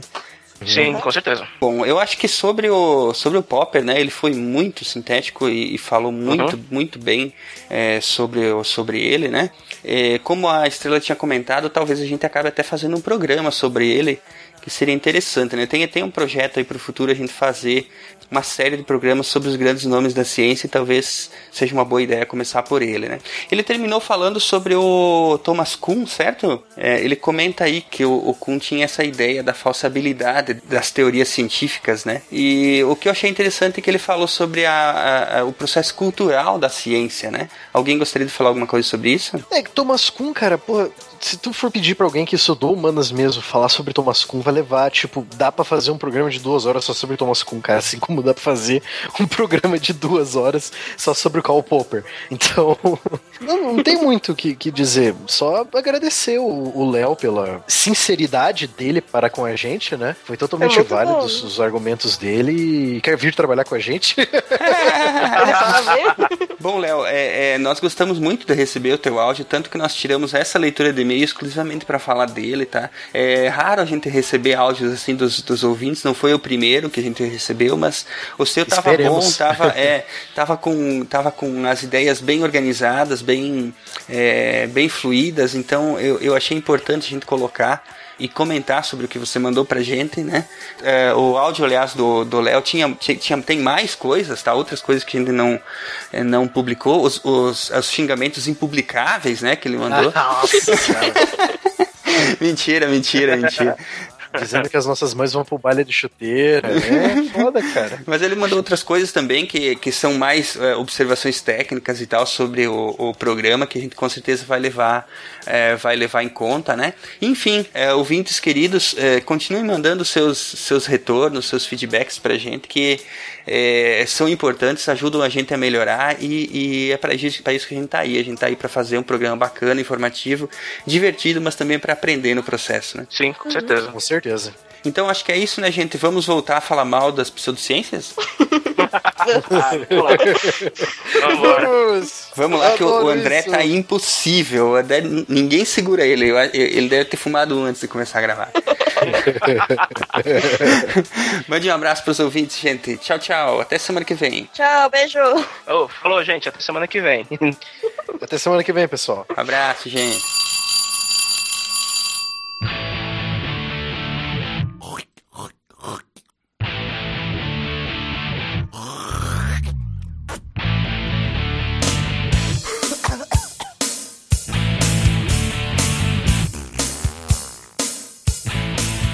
É, para a gente poder ir adiante, agora nós vamos é, citar alguns exemplos de pseudociências, né? Só lembrando que nós, nós temos uma lei que até é bem antiga que fala sobre charlatanismo e sobre a prática desse tipo de, de situação. Então, a lei é a 2848 de 1940, em que ela diz no artigo 283 que incultar ou anunciar cura por meio secreto ou infalível da pena de detenção de três meses a um ano e multa. No artigo 275, ele diz que incultar em invólucro ou recipiente de produtos alimentícios, terapêuticos ou medicinais a existência de substância que não se encontra em seu conteúdo ou que nele existe em quantidade menor que a mencionada, é a pena de reclusão de 1 a 5 anos e multa. E no artigo 284 ele diz que exercer o curandeirismo, prescrevendo, ministrando ou aplicando habitualmente qualquer substância, usando gestos, palavras ou qualquer outro meio e fazendo diagnósticos também da pena de detenção de seis meses a dois anos. Então, na nossa legislação brasileira, nós temos um instrumento aí que pode ser usado legalmente para combater a pseudociência. E é por causa disso que alguns, alguns centros espíritas eles se resguardam disso. Eu conheço gente que, que vai eh, em centro espírita para tomar passe e tudo. Aí o médico incorporado passa uma receita.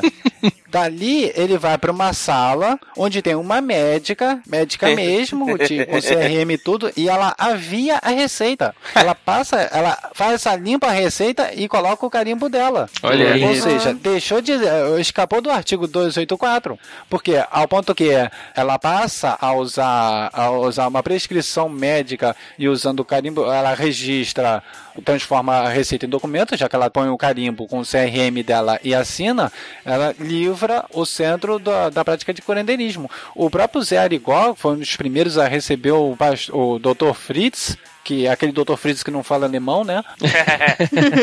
Ele foi processado por, eh, por não só curandeirismo, mas como exercício ilegal de- da profissão de médico. Toma aí. Depois ele teve vários ó, desse Dr. Fritz, que o Fritz é igual o José, né? Tem, tem, em cada esquina tem um. É. Então nunca é, nunca é um Dr. Reinhardt, do, Dr. Joseph, Dr. Mengele, não, é, é sempre Dr. Fritz. Dr. Mengele tá apelando, né? Tem um livro da psicografia de Hitler. Muito Nossa, bom. essa eu não sabia. Tem, é, é muito antigo. Bom, esse povo aí que nem tu falou, eles até se escapam. Agora, como é que tu me explica como é que a homeopatia escapa do, do 275? A homeopatia é especialidade médica. Ah, é? Reconhecida pelo Conselho Federal de Medicina. Mas não é proibido eh, vender medicamento que não tem nada do que eles dizem que tem no interior? Ah, eu esqueci. Eles dizem que não tem. Porque ela, ela alega que você tem um, tem um princípio ativo ali, só que está muito diluído. A, a, a legislação não determina a concentração do medicamento. Então, você, você coloca, sei lá, um, um micrograma de aspirina e dissolve em 50 mil litros d'água. Ainda é aspirina do ponto de, do ponto de vista legal. Do ponto de vista químico, nós, nós sentamos e rimos a beça, mas o, do ponto de vista legal ainda contém um princípio ativo. Não há legislação é, sobre isso. Você tem, por, por exemplo, algumas coisas tem, por exemplo, o azeite, um, um exemplo que está me ocorrendo, o azeite. Ele tem uma quantidade, ele tem que ter uma quantidade mínima de 2% do, do óleo de oliva. Então, ele- botando os 2%, pronto, é azeite. Aí pode você pôr tem as determinações de azeite, azeite virgem, azeite extra virgem, que a Anvisa determina um percentual mínimo. Mas no caso do medicamento, não. Então, a, a homeopatia, ela passa, ela passa por isso mesmo, porque a astrologia também é considerada profissão no Brasil. É regulamentado. Eu vi uma notícia hoje falando sobre um astrólogo bíblico, né? Não sei se vocês já viram, ele fez uma previsão que o Lula vai morrer agora em 2014. Achei legal porque ele tá prevendo antes, né, de acontecer, que é uma coisa muito rara. É, né? Um exemplo legal que vocês que, que, que a gente podia eh, ressaltar aí é aquele cogumelo que é apresentado pelo aquele japonesinho na televisão. Cogumelo. Há muitos anos. Isso, eu não ia falar o nome, mas você já falou. Ele, ele era vendido antigamente como um, um cogumelo para curar o câncer, né? E agora ele não é mais vendido como um cogumelo para curar o câncer. Ele é apenas um cogumelo para ajudar na sua saúde. Pronto. Acabou. Tem um médico italiano, um ex-médico italiano que prescreve bicarbonato de sódio, né, para as pessoas para curar o câncer. né? Ah, não fala isso não. Cada vez que eu leio isso, eu, eu, eu, eu- eu fico, eu que fico me sentindo com câncer. Esse cara, esse cara tinha que ser preso, velho. O cara passa mal. Eu fui, eu fui pesquisar sobre a história desse médico e ele perdeu a licença médica dele justamente porque ele matou uma mulher lá no- na, na Itália. Ele matou uma mulher lá porque ele prescreveu, ele, ele injetou uma quantidade um pouco alta de bicarbonato de sódio no, no- no- na corrente sanguínea dela, ela não aguentou e morreu. É, Mas cara, ele- eu tô falando, esse cara tinha que ser preso. Há, pouco tempo, acho que foi no mês passado, um grande lote de remédio homeopático foi apreendido porque tinha remédio. Tinha alto, tinha Olha, olha Eu só. Tinha isso, alta, tinha alta concentração de princípio ativo. Não tava diluído o suficiente.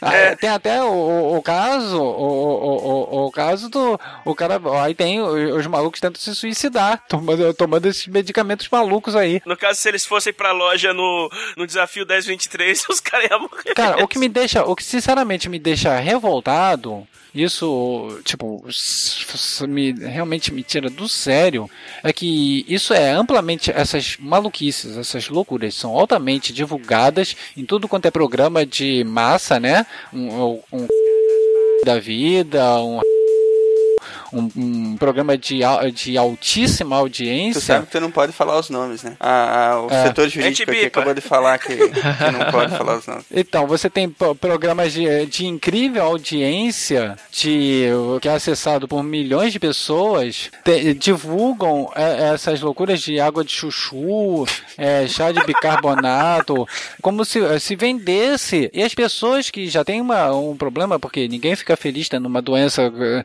seja ela qual for, ela vai sempre buscar a cura, seja de um resfriado, ou seja da pior doença possível, seja um câncer, uma AIDS. É, A pessoa está tão desesperada que vai, que vai largar um tratamento convencional e passa a, a fazer uso dessa pouca vergonha. Não há outra palavra para se dizer isso. É, uma, isso é simplesmente é, seria crime contra a saúde pública. Isso que é, perigoso, né? E não, ninguém faz nada. O- Verdade. E, e a pessoa acaba deixando de fazer o tratamento convencional muitas vezes para poder se tratar dessas coisas. A, a mídia, na ânsia de ter mais audiência por causa dos seus patrocinadores, acabam, acabam enveredando por, por uma disseminação de, de total falta de respeito pela saúde das pessoas. Uma coisa é você publicar uma coluna de astrologia, Uhum. que eh, você tem uma coluna de astrologia todos os dias, e nenhuma Uhum. eh, sobre, sobre avanços da medicina.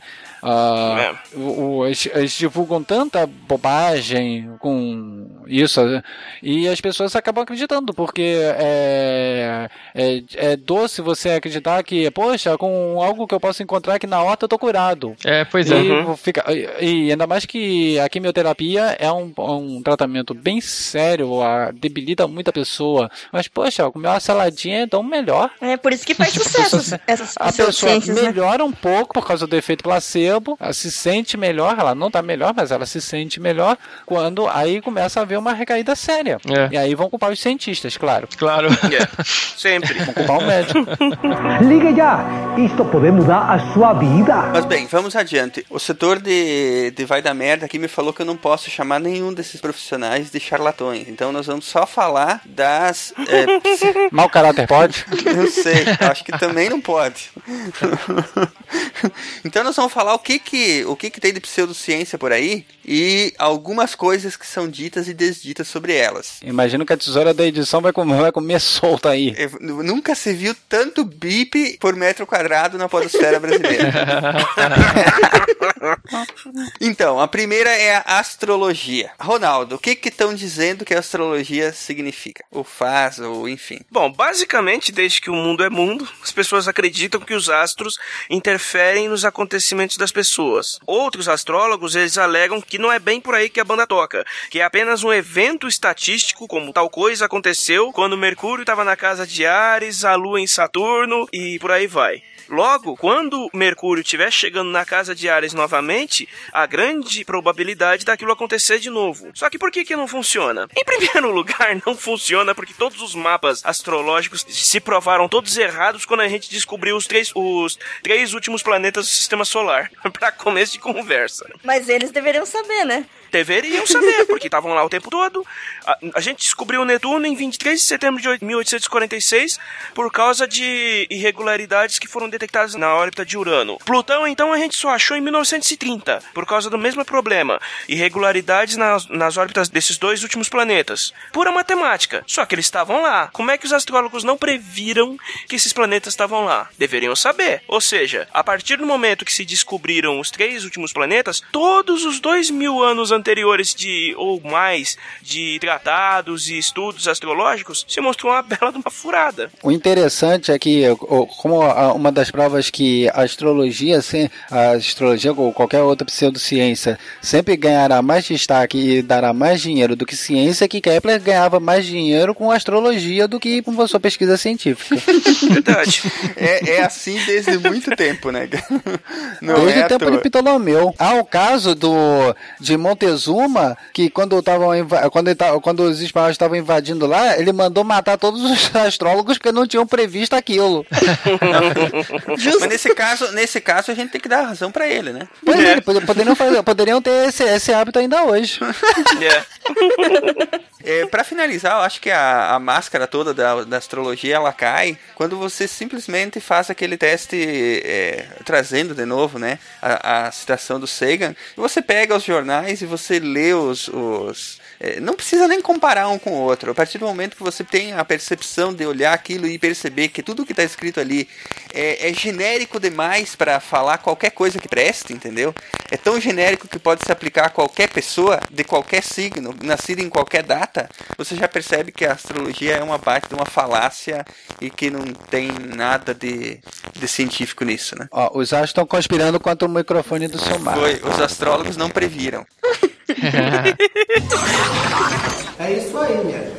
Vocês estavam esperando o DVD do Pai Cláudio do Diabo, né? Com as bruxarias, com as feitiçarias. É isso aí, gente. E chegou a hora agora, tá? Agora é Pai Cláudio do Diabo, o mestre das bruxarias, que vai ensinar vocês como vocês trazerem o amor de vocês de volta, tá? Trazer aquela paixão que foi-se embora. Nós vamos buscar de volta em nome de Dona Maria Mulambo. E aqui vai uma simpatia para vocês que não é uma simpatia, é uma bruxaria mesmo, tá? Isso não existe.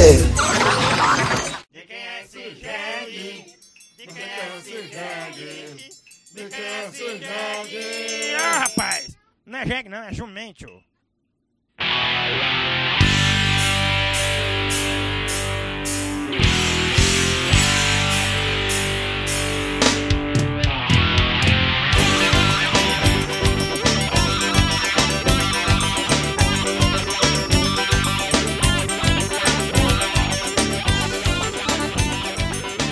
Campo da, da medicina alternativa, a gente tem o efeito placebo. que, Na verdade, ele funciona assim: ele é utilizado apenas para a pessoa acreditar que ela está sendo tratada e até certo ponto há uma melhora válida. Por quê? Porque a partir do momento que a pessoa se convence de que tem, de que ela está se tratando com alguma coisa, que ela está em teoria tomando algum remédio, ela tem ela tem uma melhora no quadro dela, o que, mesmo que seja por, por uma volta de ânimo, o que ajuda a, a pessoa a melhorar como um todo. Só que, claro, tem limites do que essa melhora pode, pode chegar. O efeito psicológico, por exemplo, não vai curar um câncer, não vai curar um. não vai sumir com o vírus do HIV, não vai crescer, o- não vai regenerar um braço de- no, no lugar, esse tipo de coisa. Então, o entusiasmo do médico, a cor e o sabor do remédio também influenciam bastante no, no efeito placebo. E claro, depende da doença. Existem casos de doenças que a pessoa desenvolve por pura, digamos assim, efeito psicológico. Tem casos que a pessoa desenvolve todos os sintomas do, de uma determinada doença e ela não tá doente. Basta você fazer uma busca no Google sobre qualquer doença, você vai sentir todos os sintomas e o, e o caso e, a- e o veredito final é que é câncer. Sim. É, então, mas- é, mas eu, eu já, eu já li relatos de pessoas que desenvolveram todos os sintomas de AIDS, de, Tem. de câncer mesmo, e não estavam doentes. Quer dizer, a pessoa teve perda de peso, a pessoa desenvolveu pneumonia, queda da imunidade, como se ela fosse mesmo soro positiva, e não era. A pessoa tá, se convence tanto de que ela tá doente que ela fica doente. Tem, e o interessante é do, do efeito placebo é que ele, um, ele funciona até quando você sabe que é placebo. Já aconteceu o caso comigo, eu com dor nas costas, eu tomar um analgésico e imediatamente a dor passa. Não teria dado tempo nem de, ca- de ter caído na corrente sanguínea, ter chegado no estômago digerido, ido para o intestino absorvido, indo para a corrente sanguínea. Mas eu, eu sabia que aquilo era por efeito placebo, mas a dor sumiu. O efeito placebo funciona até em animais. É, né? Então. Animais, bebês. É, anima- animais, tipo, animais não humanos, vamos dizer assim. É. Tem, porque, ó, Você tem, você tem, existe até tratamento de, de alcoólatras através de efeito placebo. Alco de alcoólatra, é? Pô, isso, nossa, não sabia disso. Muita coisa também que é, existe também um outro efeito que, que até, a- a- até explica também um pouco de fenômenos paranormais. É o efeito Clever Hans. Clever Hans era um cavalo. Ah, eu lembro, eu acho que eu li sobre isso. Então, eu- o, ele faziam perguntas pro cavalo e o cavalo acertava as, as questões matemáticas. Clever porque significa o esperto Hans, né? Até que chamaram um, um cientista, um psicólogo para examinar. Aí ele ficou prestando atenção. A pessoa que fazia as perguntas, ela inconscientemente dava a resposta. Através de, por exemplo, 2 mais 2 é igual a 3, a 6, a 4 ela mudava o tom de voz, mudava a característica. E o animal, ele, ele ia aprendendo a identificar aquele gesto. Então, muitas das vezes, a, a, a pessoa tem uma resposta ah, mediante o que lhe é sugerido por causa desse efeito.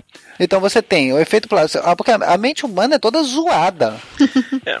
O- o, o cérebro é uma grande gambiarra, é uma grande gambiarra evolutiva, é, é tudo zoado. Até hoje não se sabe por que, que o efeito placebo funciona. Sabe-se que funciona, já foi dete- detectado, já foi testado, verificaram, só que ainda não entenderam a, a pergunta-chave. Por, Por quê? quê? Até agora ainda não determinaram isso. É o efeito da mente sobre o corpo, é. É, mas por que que ela dispara esse- essa reação em primeiro lugar, né? Ah, é, é, deveria de ter algum sinal químico que o cérebro manda produzir na- no- no- na- nas glândulas, mas ainda não, não identificaram como é.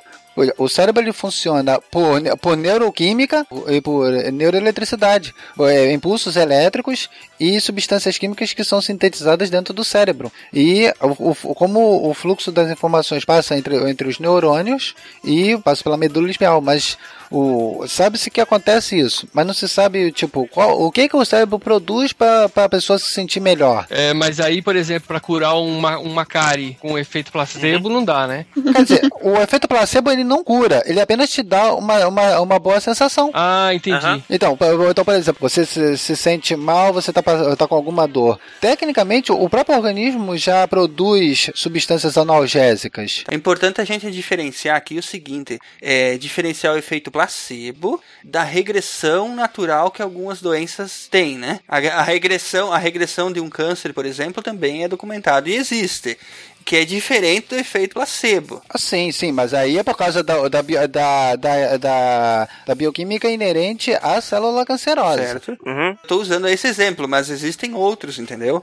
É, é diferente de uma doença regredia e do efeito placebo. Como eu disse, ele te dá a sensação de bem-estar, mas ele não regride a doença. Na parte do, de homeopatia do, que o Richard Dawkins examina, ele entrevistando o, o médico do que seria o equivalente ao, ao Conselho Federal de, de Medicina de lá da Inglaterra, que ele diz o seguinte, que o tempo médio de atendimento de um médico normal, que o pessoal chama de alopata, mas é a medicina normal, né, que presta, a medicina que presta.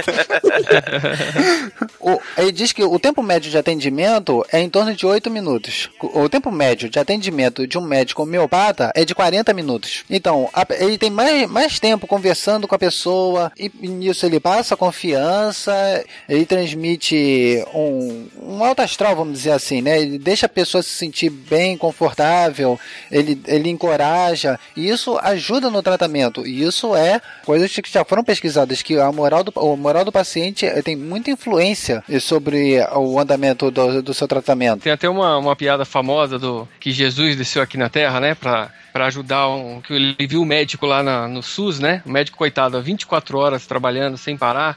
Aí Jesus ficou com dó e desceu lá pra ajudar ele. Aí o primeiro que o primeiro paciente que Jesus foi atender era um cara numa cadeira de rodas. Aí Jesus olhou bem no fundo do olho assim do, do, do paciente e falou assim: "Levanta e anda". O paciente levantou, bateu a poeira do corpo assim, levantou e saiu andando. Aí o outro paciente que tava lá fora na fila falou assim: "E aí, como é que é esse novo médico? É bom?" Ele falou assim: "A mesma coisa que os outros, nem examina a gente".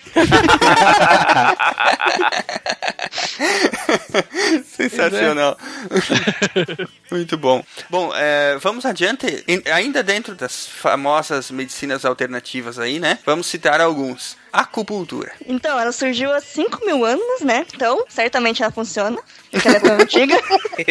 Já tem o primeiro requisito, né? Uma ciência antiga. Isso, de uma medicina tradicional chinesa. Então, a acupuntura é uma técnica para o relaxamento contra o estresse e a ansiedade, né? E eles vão colocar um monte de agulhas em você e, e essas agulhas vão. São esterilizadas essas agulhas ou não? claro, né, meu?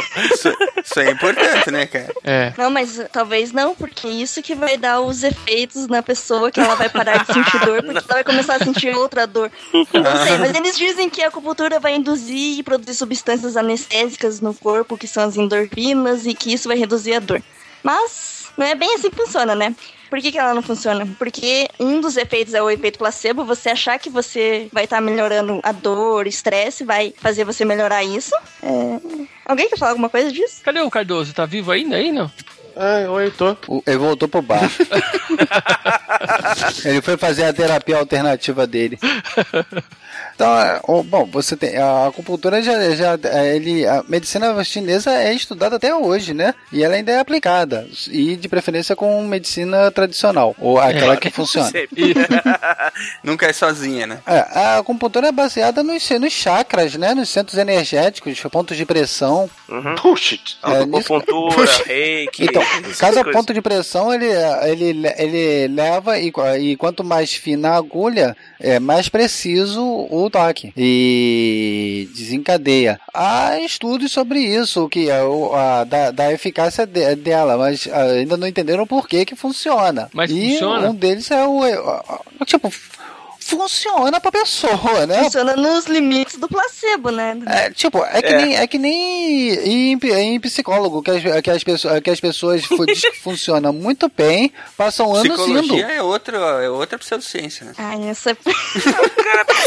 Depende, você, você- se você Essa considerar você tá todo o, o trabalho de, de Stanley Milgram, aí já é, aí já é diferente. Stanley Milgram ele trabalhava com psicologia comportamental. Ele, ele examinava como tipo, as respostas da- das pessoas no é, mediante figuras de autoridade. Um dos casos clássicos dele, ele, chega, ele chegava pessoa e dizia assim.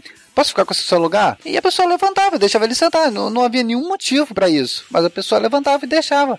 Aí ele falava disso, e isso tinha um, um, um revés, que ele falava que ele se sentia inibido quando ele fazia isso. Porque ele se sentia que que estava é, se aproveitando da, da, da, da suscetibilidade da pessoa. Aí ele levanta ah, as questões morais, como o, o, o teste que ele faz, que ele coloca uma pessoa em outro quarto e manda o outro ficar dando choque, que não existia. E o ator É ficava fingindo que estava tomando choque. E a pessoa não queria parar. Porque não, ele tem que dar e continuar. Tem o, o, o, o teste de confinamento de Stanford, mas eu acho que isso, eu não sei, eu não me lembro, eu acho que isso não foi com ele. Que prenderam ah, voluntários, onde alguns faziam o papel de guardas e outros faziam o papel de presos. Os que faziam os presos começaram a apresentar é, gangues, começaram a construir gangues lá dentro. Os caras começaram a ficar violentos. Os guardas começaram a apresentar um comportamento sádico. Eles tiveram que parar com o, es- com o experimento antes que um matasse o outro. Abuso de autoridade, tudo, né, cara? Esse experimento aí é bem famoso, inclusive, né? É, o experimento. Tem vários nesse, sen- nesse sentido. Todos eles mostram o quanto nós somos psicopatas. A coisa da acupuntura é que, apesar dela ter algum efeito prático, ela tem o mesmo efeito que qualquer tratamento que hiperestimule o corpo, né? Gerando analgesia, certo? Sim, ah, você tem pe- pesquisas hoje que usam a acupuntura, que também é especialidade médica aqui no Brasil, mas a, a recomendação que a pessoa faça a acupuntura, claro, porque já isso faz ela se sentir bem, mas que não, eh, mais uma vez, não deixa, não de- que, não, que não se deixe o tratamento convencional, que é apenas mais um. aí sim. O acupunturista, Aí é ele, ele passa a ser um terapeuta, mas É. não, não, ele não fica na Não, figura então, do médico. Então nós vamos tirar esse das pseudociências. Então, não, é pseudociência porque você não há comprovação que ela funciona em nível de, de ciência, mas a, a própria psicanálise é contestada se está entre a ciência e pseudociência. Os trabalhos de Freud ele se baseava no- nos pacientes dele. Então, há, há, há uma discussão aí é, entre, a, entre os cientistas de, de- da- das classificações do se a psicanálise pode ser considerada como ciência ou não. A psicologia. Há um trabalho como esse, do- dos, de- desses, é, como Harlow, Milgram e etc. E tem aquela tiazinha que fica sentada ouvindo seus problemas, balança a cabeça, finge que anota alguma coisa num bloco, diz pega o dinheiro da consulta e pede para você vir da semana que vem. É verdade. Isso, isso deixou de ser ciência, virou um conselheiro. Também faz bem a pessoa? Faz. A pessoa se sente bem, ela tem com quem falar. Nós somos animais sociais, nós, nós sentimos a necessidade de nos socializarmos. Então, às vezes a falta disso é que acaba eh, trazendo problemas para as pessoas. Já, os próprios gregos já diziam, "Me- mens sana corpore sano. A, a mente sã é o princípio para ter um corpo são. Então, a- a- as, as principais os problemas psicológicos acabam afetando no corpo. O que, que é astrologia? Bom, essa. Isso é uma definição. A astrologia basicamente é uma relação. É um estudo da relação que existe entre as coisas que acontecem no céu e as coisas que acontecem na terra. Então, eu, por exemplo, não digo que os astros influenciam a vida das pessoas. Eu digo assim, há uma relação. Por que, que há uma relação? Eu não sei, nunca vi ninguém explicar também. Isso não existe.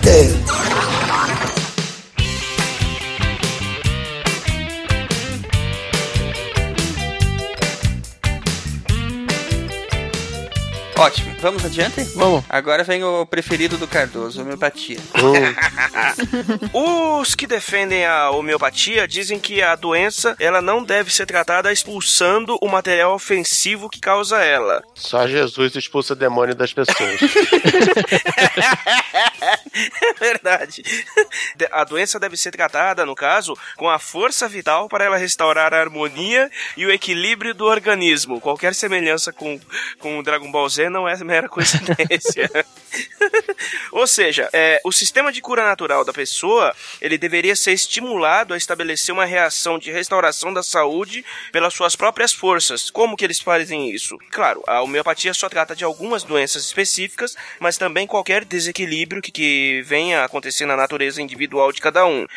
O tratamento que eles fazem, dizendo que você teria que estimular a energia do corpo a expulsar aquela doença e não atacar a doença em si, você trata ela com uma diluição da mesma substância que produz o sintoma de uma pessoa saudável. Então você dá um remédio, en- entre muitas aspas, com uma parte para lá de diluída em água, álcool ou qualquer outro composto que a pessoa venha consumir para que o tratamento venha a dar resultado. Só que Quanto não mais é bem diluído- assim que a coisa funciona. É, quanto mais diluídos, melhor mais seria diluído, a melhor. resposta, no caso. É, isso não faz sentido. Uma ideia pra você, só pra gente ter uma ideia assim de quanto seria essa diluição, seria, por exemplo, você Hum. pegar um copo com água, pingar lá uma gotinha de um princípio ativo, ir lá no mar e jogar esse copo d'água lá no mar. Pronto, essa é a diluição que vai ter do seu, do seu princípio ativo. Você tem que chacoalhar bastante. Ah, eu esqueci de chacoalhar. Puxa, não vai dar certo. É. É verdade.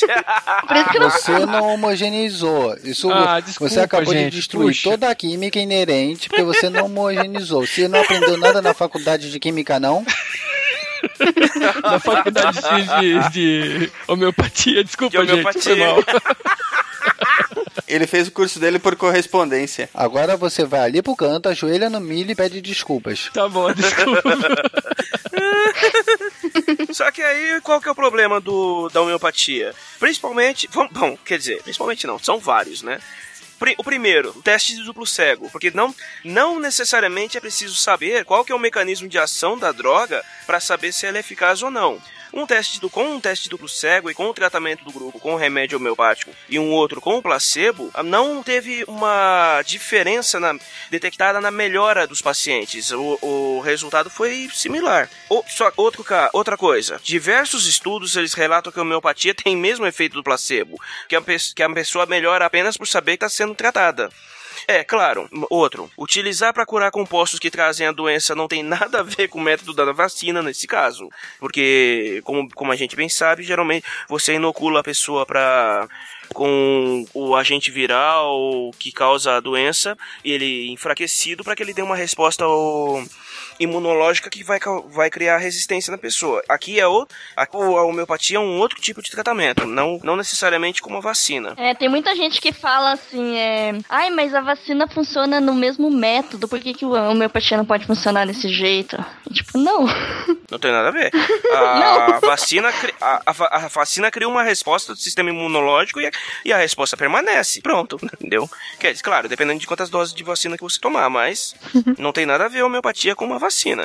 Ah, claro, obviamente, é, não, a inexistência completa de estudos acadêmicos ou científicos específicos que comprovem a eficácia de um remédio homeopático, claro, se você não for comparar eles com um placebo, que é o caso. Estudo acadêmico tem, mas só, pra derrubar, né? É, fala que é o mesmo efeito do placebo, só isso. Uhum, que mais? Tem o caso da superdiluição, que você dilui tanto, tanto, mas tanto o- o composto que ele se torna praticamente nada no dentro do remédio, tanto que a gente não cansa de falar que comprimido de homeopatia é, na verdade, comprimido de farinha. É, André, quantos ppm tinha que ser isso que é o remédio homeopático tem? Olha, o remédio homeopático ele já tá na fase de, de PPD, né? Partes por trilhão. Nossa. Porque do jeito que ele tá diluído, nem parte por bilhão é. Se você levar em consideração que até micrograma de cianeto po- pode mandar você linda e gloriosamente pra vala, e o efeito placebo era pra fazer um efeito semelhante. Só que, tipo, nada, né? É tipo achar carne nesse cachorro quente. Isso. Ô, é uma dúvida que eu tenho.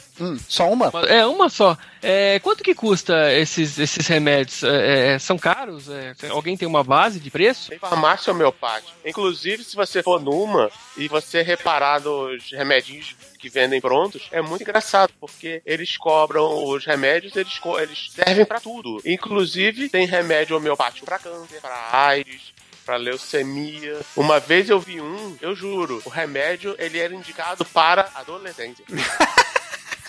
Pra adolescente. Nossa. Ô, André, arruma um desse pra ti aí, André.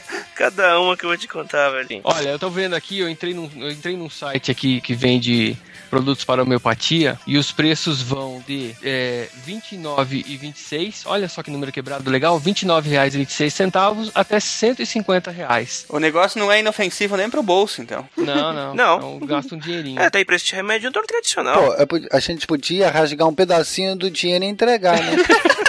É, né? Diluir. Diluir o dinheiro também. Cortar o dinheiro em 150 zilhões de pedaços. É, pergunta se o cara vai querer. beleza.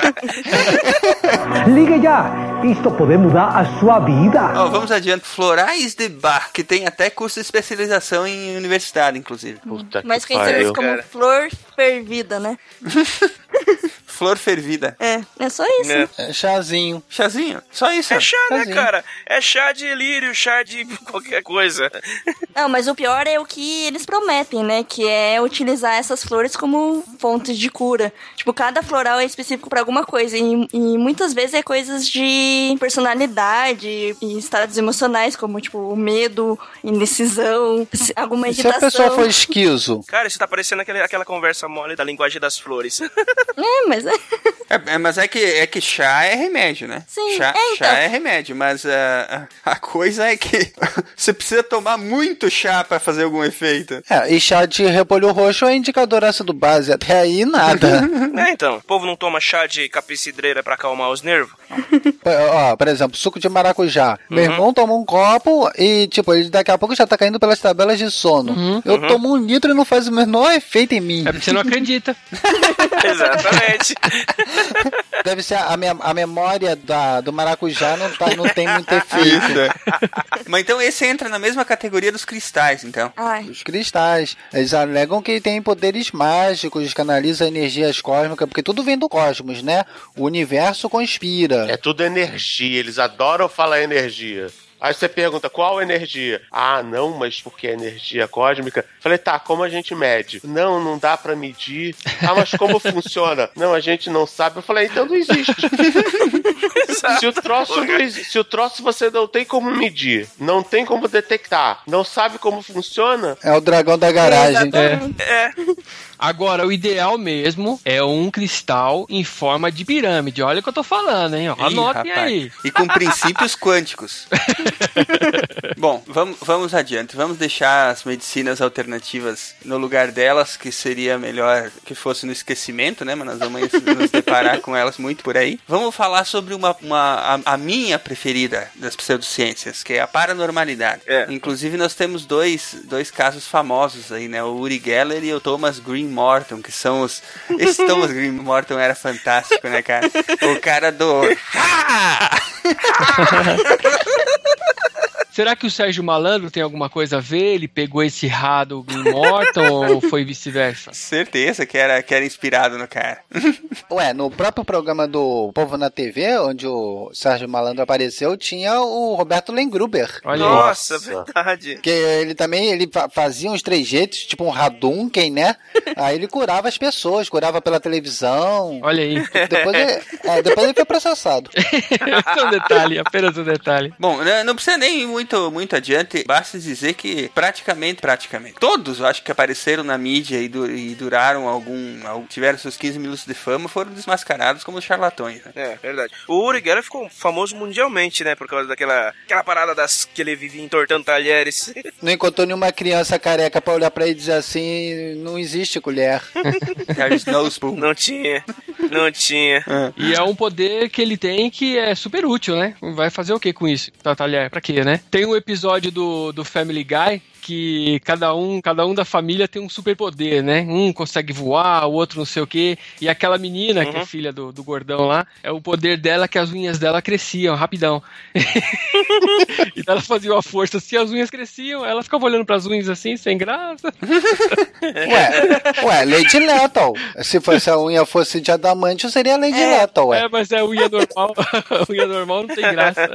Mas aí ela tinha que juntar a pseudociência com a ciência e implantar adamantium no corpo dela. Aí ganharia um espaço no, em programa de Isso televisão. aí. O interessante do, de- desse pessoal, o Uri Geller, o Thomas Green Morton, é que eles sempre estão rodeados de celebridades. É, é bem legal, hein? É, né? É é uma espécie de mutualismo. É um comensalismo. Um depende do outro pra sobreviver. tem pseudociência maior do que a cientologia? Cientologia pra acabar. Cientologia, cara. O, o Robert não, não, não devia estar nos seus melhores épocas. Ele devia estar muito chapadão. Acho que ele foi tomar um chá de santo daime. aí, tipo, vou criar uma, vou criar uma parada dessa pra mim também. Aí criou a ci- cientologia. Ele falou: vou tentar criar uma, um- criar uma religião tão absurdamente idiota que ninguém vai conseguir acreditar. Não conseguiu. E não conseguiu, exatamente. e falhou miseravelmente, né?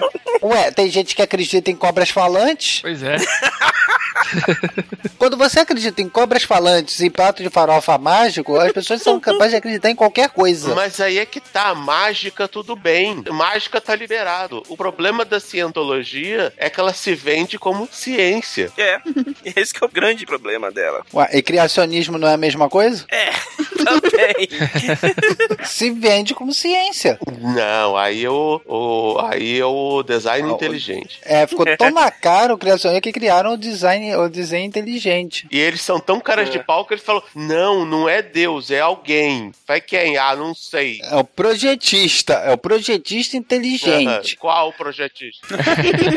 É, é o, é o monstro espaguete voador.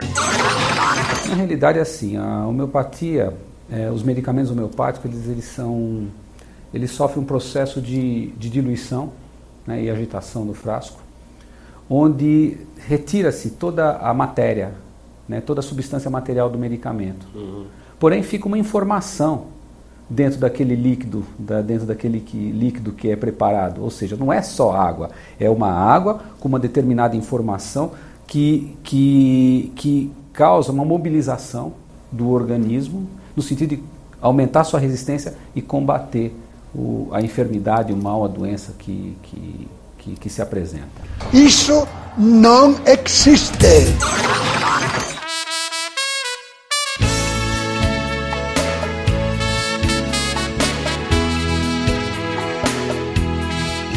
Tá, mas vamos, vamos voltar um pouquinho. Do que, que se trata o design inteligente? O design inteligente é a, é a- a versão travestida do, de ciência do criacionismo. Sendo que eh, quando, quando falamos criacionismo, você tem cada, cada religião tem a sua cosmovisão de como as coisas foram criadas.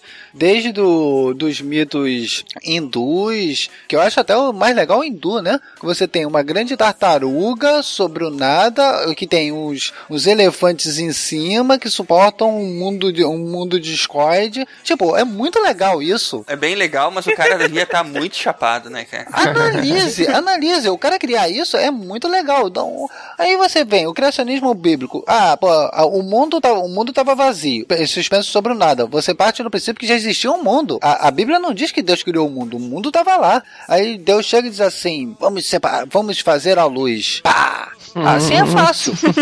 Ah, O engraçado é que faz a luz antes de fazer o sol. E aí cria o homem e os animais duas vezes. Cria os luzeiros, o sol e a lua, porque a lua também tem luz própria. Ah, é.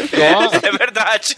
Cria a planta antes da luz. A planta não fazia fotossíntese. Não, e o pior disso. Ela é que comia ele no fez- McDonald's. Uhum, O pior di- disso é que ele fez a luz antes de passar a fiação. Isso aí tá errado. Ou seja, é praticamente o pedreiro brasileiro, né? Exatamente. Muito bom esse projetista, hein? Ué, não dizem que Deus é brasileiro aí, ó, tá provado. Que nem agora, há pouco tempo, o pessoal lá da. O, o Han, né? O Ken Han, que espalhou que o, o Smithsonian, que tá, recebeu um dos mais completos fósseis de Tyrannosaurus Rex, que tava propagando a religião do naturalismo. Caraca, o cara. Tem, sério, o cara tem que ser uma. Tem que ter sido uma, uma criatura tão infeliz que nunca gostou de um, de um dinossauro. Qual criança não gosta de dinossauro? Realmente, É, então. o dinossauro é infalível pra criança. Se a criança não gostar de dinossauro, isso é inclusive um teste que os, que os assistentes sociais deviam fazer. Se a criança não gostar de dinossauro, ela tá sendo abusada em casa, cara. se, é, se bem que agora, com esses dinossauros revisionistas. Realmente, vai ficar mais difícil de impressionar as crianças com dinossauro. Mas nós devemos ter ainda uns 20 anos aí pra, pra usar a imagem, a imagem residual do dinossauro fodão. Vai depender do, vai depender do próximo Jurassic Park. E agora vem essas porcarias desses cientistas que ficam usando fatos pra, pra alterar a, a imagem dos dinossauros. Verdade. E- e O cientista não adianta, não, não tem um que presta mesmo, E né? agora cara? vem dinossauro Ah, fato, pena. fato a gente pode provar qualquer coisa com eles. Exato. Pena, cara. Eu quero, eu, quero, eu quero um dinossauro, eu quero um lagarto monstruoso, eu não quero uma galinha histérica gigante, porra. Eu quero um tiranossauro foda com uma mandíbula gigante e bracinhos curtos. Já imaginou? Có, có, có. Não dá, cara.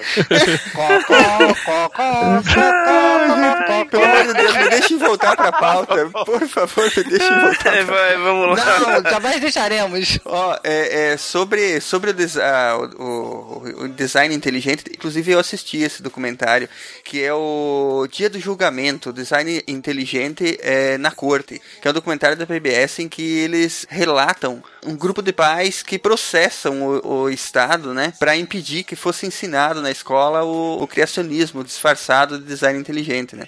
É um caso bem bacana que, bem bacana, bem interessante que aconteceu lá no, nos Estados Unidos, né, em que começou com um, um menino ou uma menina, alguém me ajude aí, que ele fez um desenho da evolução do, do homem, né, começou com, com ma- os macacos lá e tal, fez vários desenhos até chegar na, na figura do homem moderno. E alguns Uhum. pais mais eh, religiosos, por assim dizer, eh, viram aquele desenho e não gostaram, sentiram-se ofendidos, inclusive colocaram fogo na imagem, queimaram o desenho e, e o inferno na terra.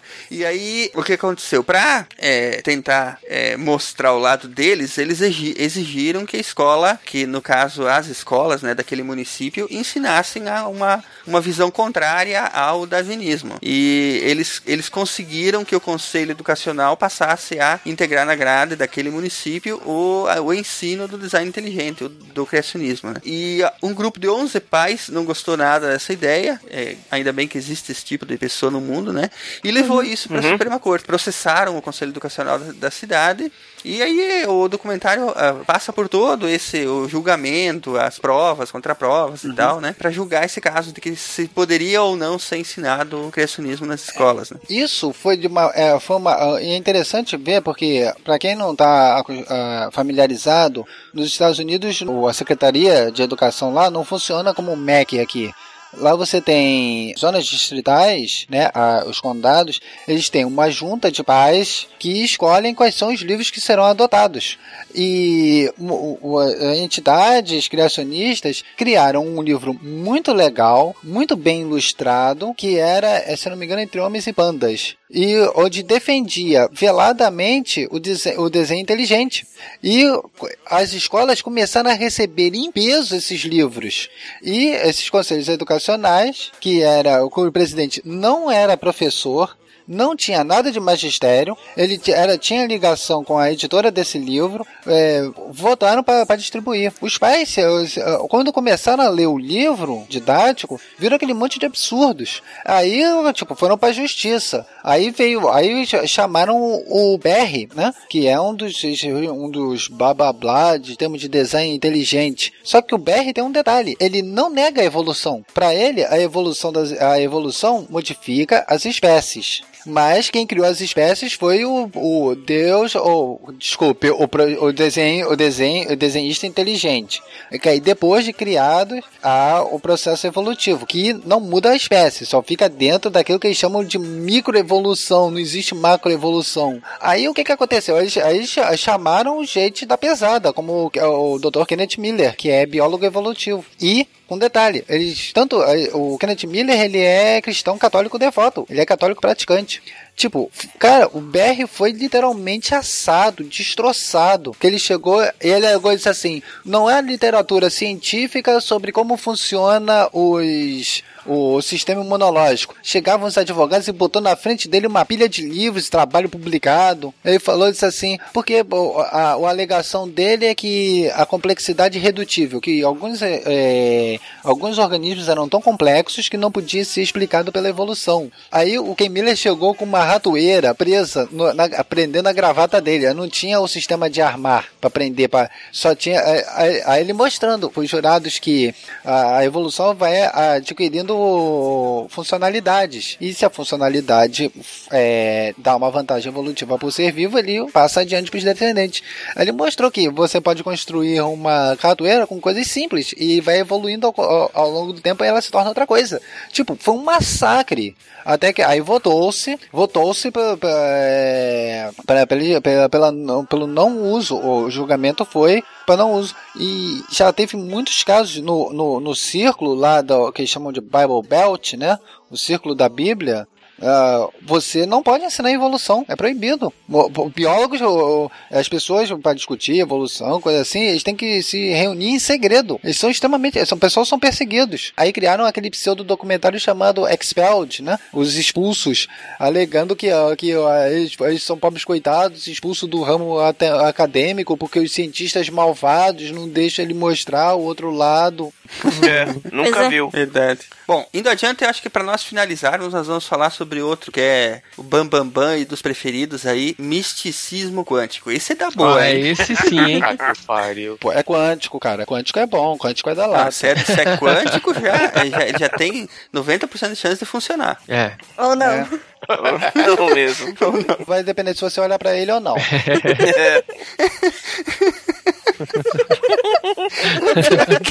A brincadeira faz todo sentido, né? A brincadeira faz todo sentido. Mas do que, que se trata essa, essa, essa parada aí, Estrela? Ah, então, como vários conceitos da teoria quântica, eles são extremamente difíceis de contextualizar para nós, né? É, existem vários exemplos que os, os cientistas usaram, só que a- o pessoal extrapola um pouco isso. Um pouco? Um pouco? É, né? Fala um pouco. Tá sendo gentil pra caramba. Samba do crioulo doido com, com a- o jargão quântico. Quântico é o bacon do misticismo. Tudo fica melhor com quântico. Ai, Jesus. Aonde? Na torrada.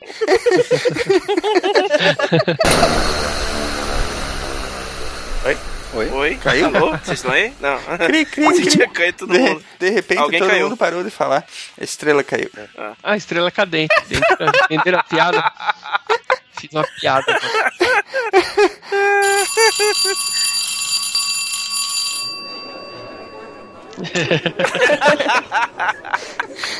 Ai, caramba. Cara, quem tem um artigo, quem tem um artigo muito bom sobre isso era o Whitson Porto Reis, que tinha o. Acho que foi, acho que foi um dos primeiros a terem um blog É. de ceticismo e pensamento crítico, que era o Dragão da Garagem. E, olha, ele fez uma série, acho que foram quatro, quatro postagens grandes, de, eh, deslindando cada minuto do filme. Aí eu fiquei pensando, olha, ele- esse cara merece um prêmio. Pelo tempo que ele gastou vendo, pausando, comentando, vendo, pausando. tipo, isso em um tal de O Segredo. Ai, Ah, meu Deus Nossa, cara. O segredo, porque o universo conspira e ele mostra o o segredo. segredo que os grandes capitalistas, desde o Rockefeller até Bill Gates, conseguiram ficar ricos. Sim, Deviam de trabalhando botar um exemplo deles também, né? A resposta é tão simples. Como esses caras ficaram ricos? Porque tem muita gente idiota. Como diria PT Barno, a cada, sempre existe um idiota a cada cinco minutos. Cara, é, é incrível. Não, e os caras também falam. A gente faz um monte de citação de gente que nunca falou aquilo. É. Mas, tipo, você foi pra internet. E, como diria Abraham Lincoln, se tá na internet é verdade. Ué, não foi a, não foi a Clarice Lispector que falou essa? A- a Ou o Luiz Fernando Veríssimo. É, mas, mas, se, mas se for de modo ríspido, foi o Jabu. Ah, foi. Boa.